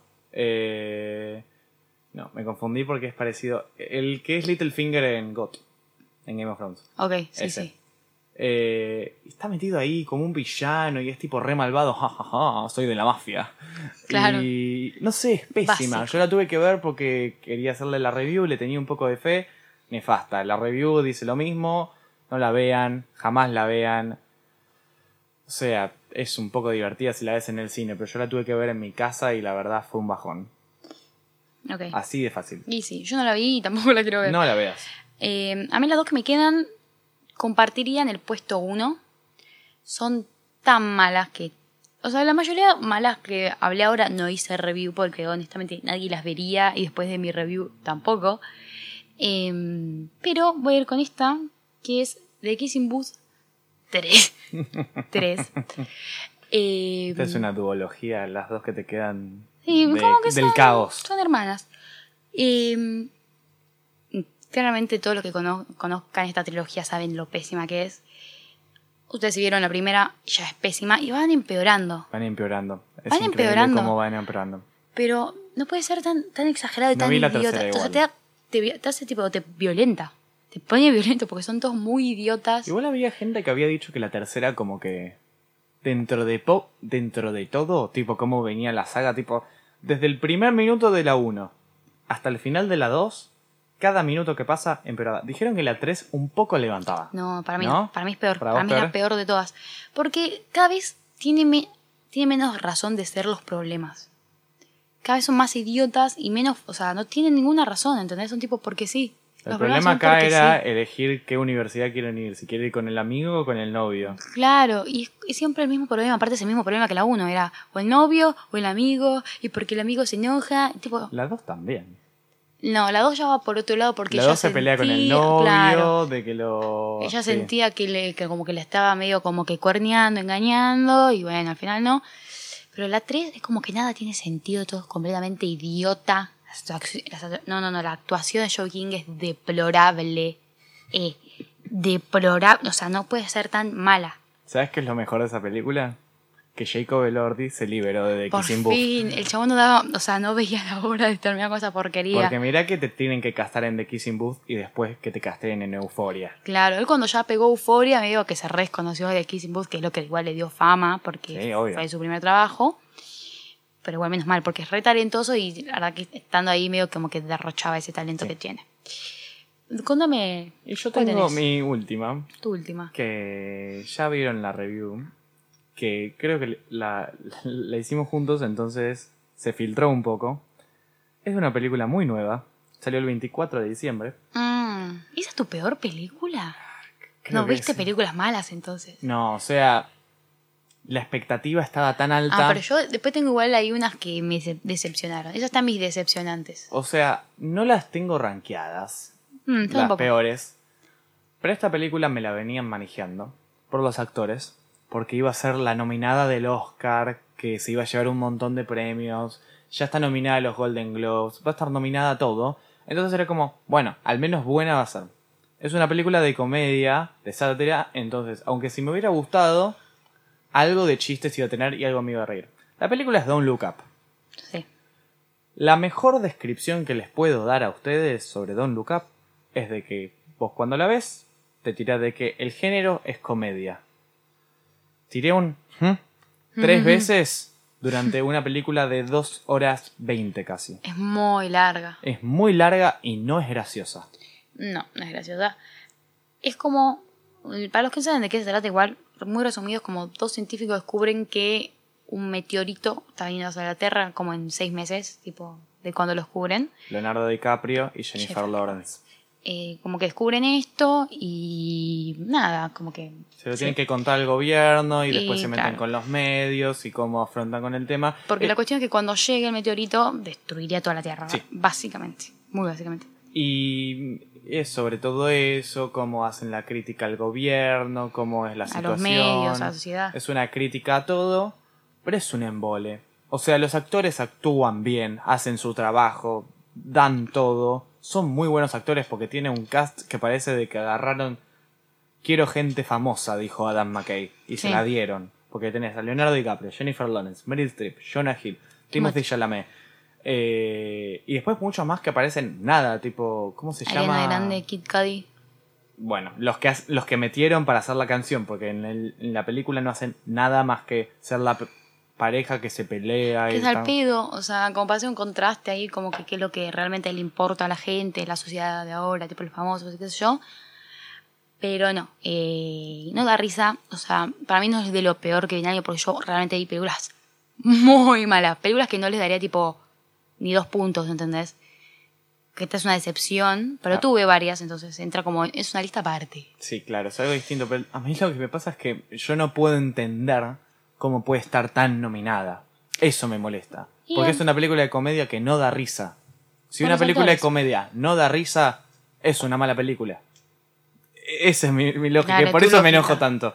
Además la tuve que ver el 24 de diciembre. Estaba por ser Nochebuena y estaba viendo esa basofia. Perdón, me enojé mucho. Se enojó. Y la última mía, que es muy mala, que es Nefasta. Creo que esto es lo peor que viene el año. Eh, es esta película que salió con la TikToker Alison Re. Se llama He Soldat, que es el remake de la versión de los 90 que se llama She Soldat, que es básicamente lo mismo, pero de otra época. Está dirigida por Mark Waters, que es conocido por dirigir nada más y nada menos que Mean Girls y eh, Freaky Friday, la Sí, versión sí, de los 2000 clásicos. entre otras, que también tuvo otros desastres en su carrera, pero no vamos a hablar de eso. Eh, y la dirigió esta película, que es un, un robo. Es un robo porque eligieron hacer esta película donde está tipo los chivos más sinvergüenzas. ¿Sí? O sea, tipo decir, ay, ¿por qué no vamos a, a Pizza Hut a comer una pizza? ¿En Tipo, así, No, así, sin ningún tipo de carpa. O, oh, ¿quieres tomar esta Coca-Cola? Cero. tipo, así. Eh, o sea, es realmente vergonzoso. Aparte te ponía a Addison Rae y todo el mundo dice, ay, vamos a ver cómo actúa Addison Rae. Entonces te fumas todos los chivos y juntan Claro. una plata que es una Obvio. locura. Es que sí, la gente la vio. Yo la vi. Porque fue el de. Igual, quiero, Sí. quiero tirar un dato, dos datos. Oh. Primero, yo vi el tráiler cuando vos lo subiste. sí, no prometía nada. Es toda la trama. No. yo le, yo le presté atención al tráiler y era como, uh, eh, uh, eh, hicimos un vivo y pasó esto y no sé qué, ¿cómo lo vamos a solucionar? Y no, que tenemos todo este tema con el novio. Te muestran cómo lo transforman, te muestran que van a la prom, te muestran toda la Te película en el toda la película. Y aparte, yo ya había visto She Soldat porque es una película adolescente, medio rom-com de los 90, que es conocida si, si te gusta este tipo de películas. Entonces ya sabía lo que iba a pasar y es más o menos lo mismo, pero incluso esa es mejor. Es mejor, o sea, eh, y es nefasta esta. Pero lo bueno, lo bueno que tiene, es que tiene eh, doblaje argentino. Sí, es, es- es lo mejor, lo mejor que existe en la tierra. No, no, no. Es Papá. increíble. O sea, esta película tenés que verla si tipo, te querés reír un rato. Te juntas con unos amigos y te la fumas y te pones en. O sea, doblaje argentino. Te cagás de risa. Porque sí, yo no la vi, te conté que no la vi. sí, por pero vi clips. Y, y- y ver, qué sé yo, al personaje de Addison Rae tirando un che y cosas así. Y No, pero las Es- cosas que dicen aparte, tipo, es como. No, no, es, es pésimo. me hace acordar a la traducción de Los Increíbles de Vamos por... eh, Es, es peor. Créeme que es peor porque es malo a propósito, ¿entendés? Tipo, ay, che, hermanita, te hizo el archivo, ¿entendés? Tipo así. Es tipo, te, te la tiran tipo muy mal a propósito. Entonces es nefasta. Es, es obvio. Ay, son res deplorable. Sí, es que no es actriz, es no es TikToker. actriz. Nunca tiene que ser actriz, que nunca más la ponga enfrente de una cámara. Capaz nos sorprende de la nada, No. tiene su big break. No, es imposible. ¿Es imposible? Es imposible. ¿Jamás? Es imposible. No, no te juro que es imposible. No actúa. Cuando Rae leyendo gane el Oscar, esto va a salir... va a salir No van a escrachar, ¿viste? Nos van a escrachar. Eh, pero no, es realmente asqueroso. La edición aparte. ¿Viste cuando tipo cortan y queda mal? Se Sí, muestran sí. lo mismo, o va destiempo el audio con el sonido, o se ve algo Lo de un hicieron costado. en dos días Les hicieron a los pedos para robar plata, entonces, y le salió perfecto. claro, o sea, Eso es lo peor de todo. no es ni medio a punto, tipo, el Letterboxd que es sobre 5 le puse medio, porque no puedes ponerle menos. Y creo que tiene 1.2, Sí, sí, sí. Que o sea que es nada, realmente nada. pésima. A mí me parece muy curioso de que la mayoría de todas estas películas que dijimos que son las peores son de Netflix. Netflix saca mucho contenido basura para, hacer basura. plata. Y le sale bien. Lo sí. peor de todo es lo que me da más bronca, pero... Y que la gran parte literal fueron de Netflix. Sí. Las- creo que mínimo 70%. Pero bueno, quédense con lo mejor. Ahí estaba. no- lo de recién fue una catárisis sobre las películas que tuvimos que ver. eh, Sí, sí, sí. Para poder filtrarles a ustedes. Eh, pero eso fue el resumen de 2021. Sí, fue largo. Yo pensé que iba a durar un poco Yo también. menos, pero vimos muchas películas este año. Va, bastante. Sí, vimos muchas películas. Yo vi muchas películas. Yo siento que vi menos, lo que, menos de lo que tendría que haber visto. Nos quedan un montón. Me queda mucho. Algo que Pendiente. pensaba siempre antes de hacer este capítulo es que hay un montón que no entraron, lamentablemente, Sí. que es por culpa de, bueno, cines y Claro. que lleguen por streaming. Sí. Bueno, probablemente si veíamos Dear Evan Hansen estaría en el top de peores. Sí, muy probablemente estaría en el top de peores Pero primera. no la vimos. Pero no la Eh, vimos por suerte. Estamos esperando que salga, se tenía, tiene que salir en octubre en cine, pero Y se la, canceló. y la fueron moviendo hasta que la cancelaron. Sí. Así que, bueno, eso es lo, lo que vimos en el año. Eso es lo que vimos en el año. Eh, a nosotros nos gustó y lo odiamos al mismo tiempo. Sí. Hay un poco de todo. Hay un poco de todo. Para mí este fue un muy buen año. Los últimos meses mejoraron, por lo menos lo que yo vi mejoró bastante. Sí, como que dejaron todo para el final. To- Sí. Todo, todo lo... Bueno, estaban esperando que los cines funcionen. Para que estén a full y bueno, Para que vaya gente. Pero eso fue todo por hoy. todo este por es hoy el último capítulo del año. del año. Que hasta... Vamos a tomarnos un descanso, por decir una forma, hasta febrero. Porque no nos vamos a poder No, ver no para grabar. Llora. Eh, pero sí, feliz año nuevo. Feliz año nuevo. Felices fiestas. Felices fiestas. Feliz Navidad si la festejan. Feliz... Pues ya pasó Navidad lo que sea. Sí, ya sé, pero bueno. Esperemos no- que le haya pasado lindo Navidad y que tengan un buen año nuevo. Muy bien. Así, a futuro. ¿Y ahora, Julia, dónde te pueden buscar? Eh, me pueden encontrar en Juli Lamanna X en Instagram. En Twitter no me siguen. A mí en arroba franco.ripse y como... Igual, vamos a decir lo mismo que la otra vez. Están los dos en la descripción de arroba el cine sigue vivo en Sí. Instagram, que es la cuenta que ustedes tienen que seguir, obligados. Y también nos tienen que seguir en TikTok. TikTok, por favor. Eh, quiero contarles de que con todo este tiempo, desde que sacamos TikTok, dos semanas, ya somos TikTokers profesionales. Tenemos 5.000 seguidores, Julie. Tenemos dos videos con un millón. Tenemos de dos videos visitas, con un millón de Lo cual visitas. es una locura. Es una locura lo rápido que crece esa plataforma. Vayan a seguirnos ahí. Estamos a nada de borrar la cuenta de Instagram y nos vamos ahí. ahí. Eh, nuestra carrera nos vamos a perseguir a Dyson Ray. Así de Olvídate, fácil. No paramos hasta llegar hasta ahí. Así, así, así, así de fácil. Nos, Pero bueno. nos despedimos. Nos despedimos. Nada. eh, Nos vemos en febrero. Nos vemos la próxima. Nos vemos la próxima. Adiós. Chau, chau.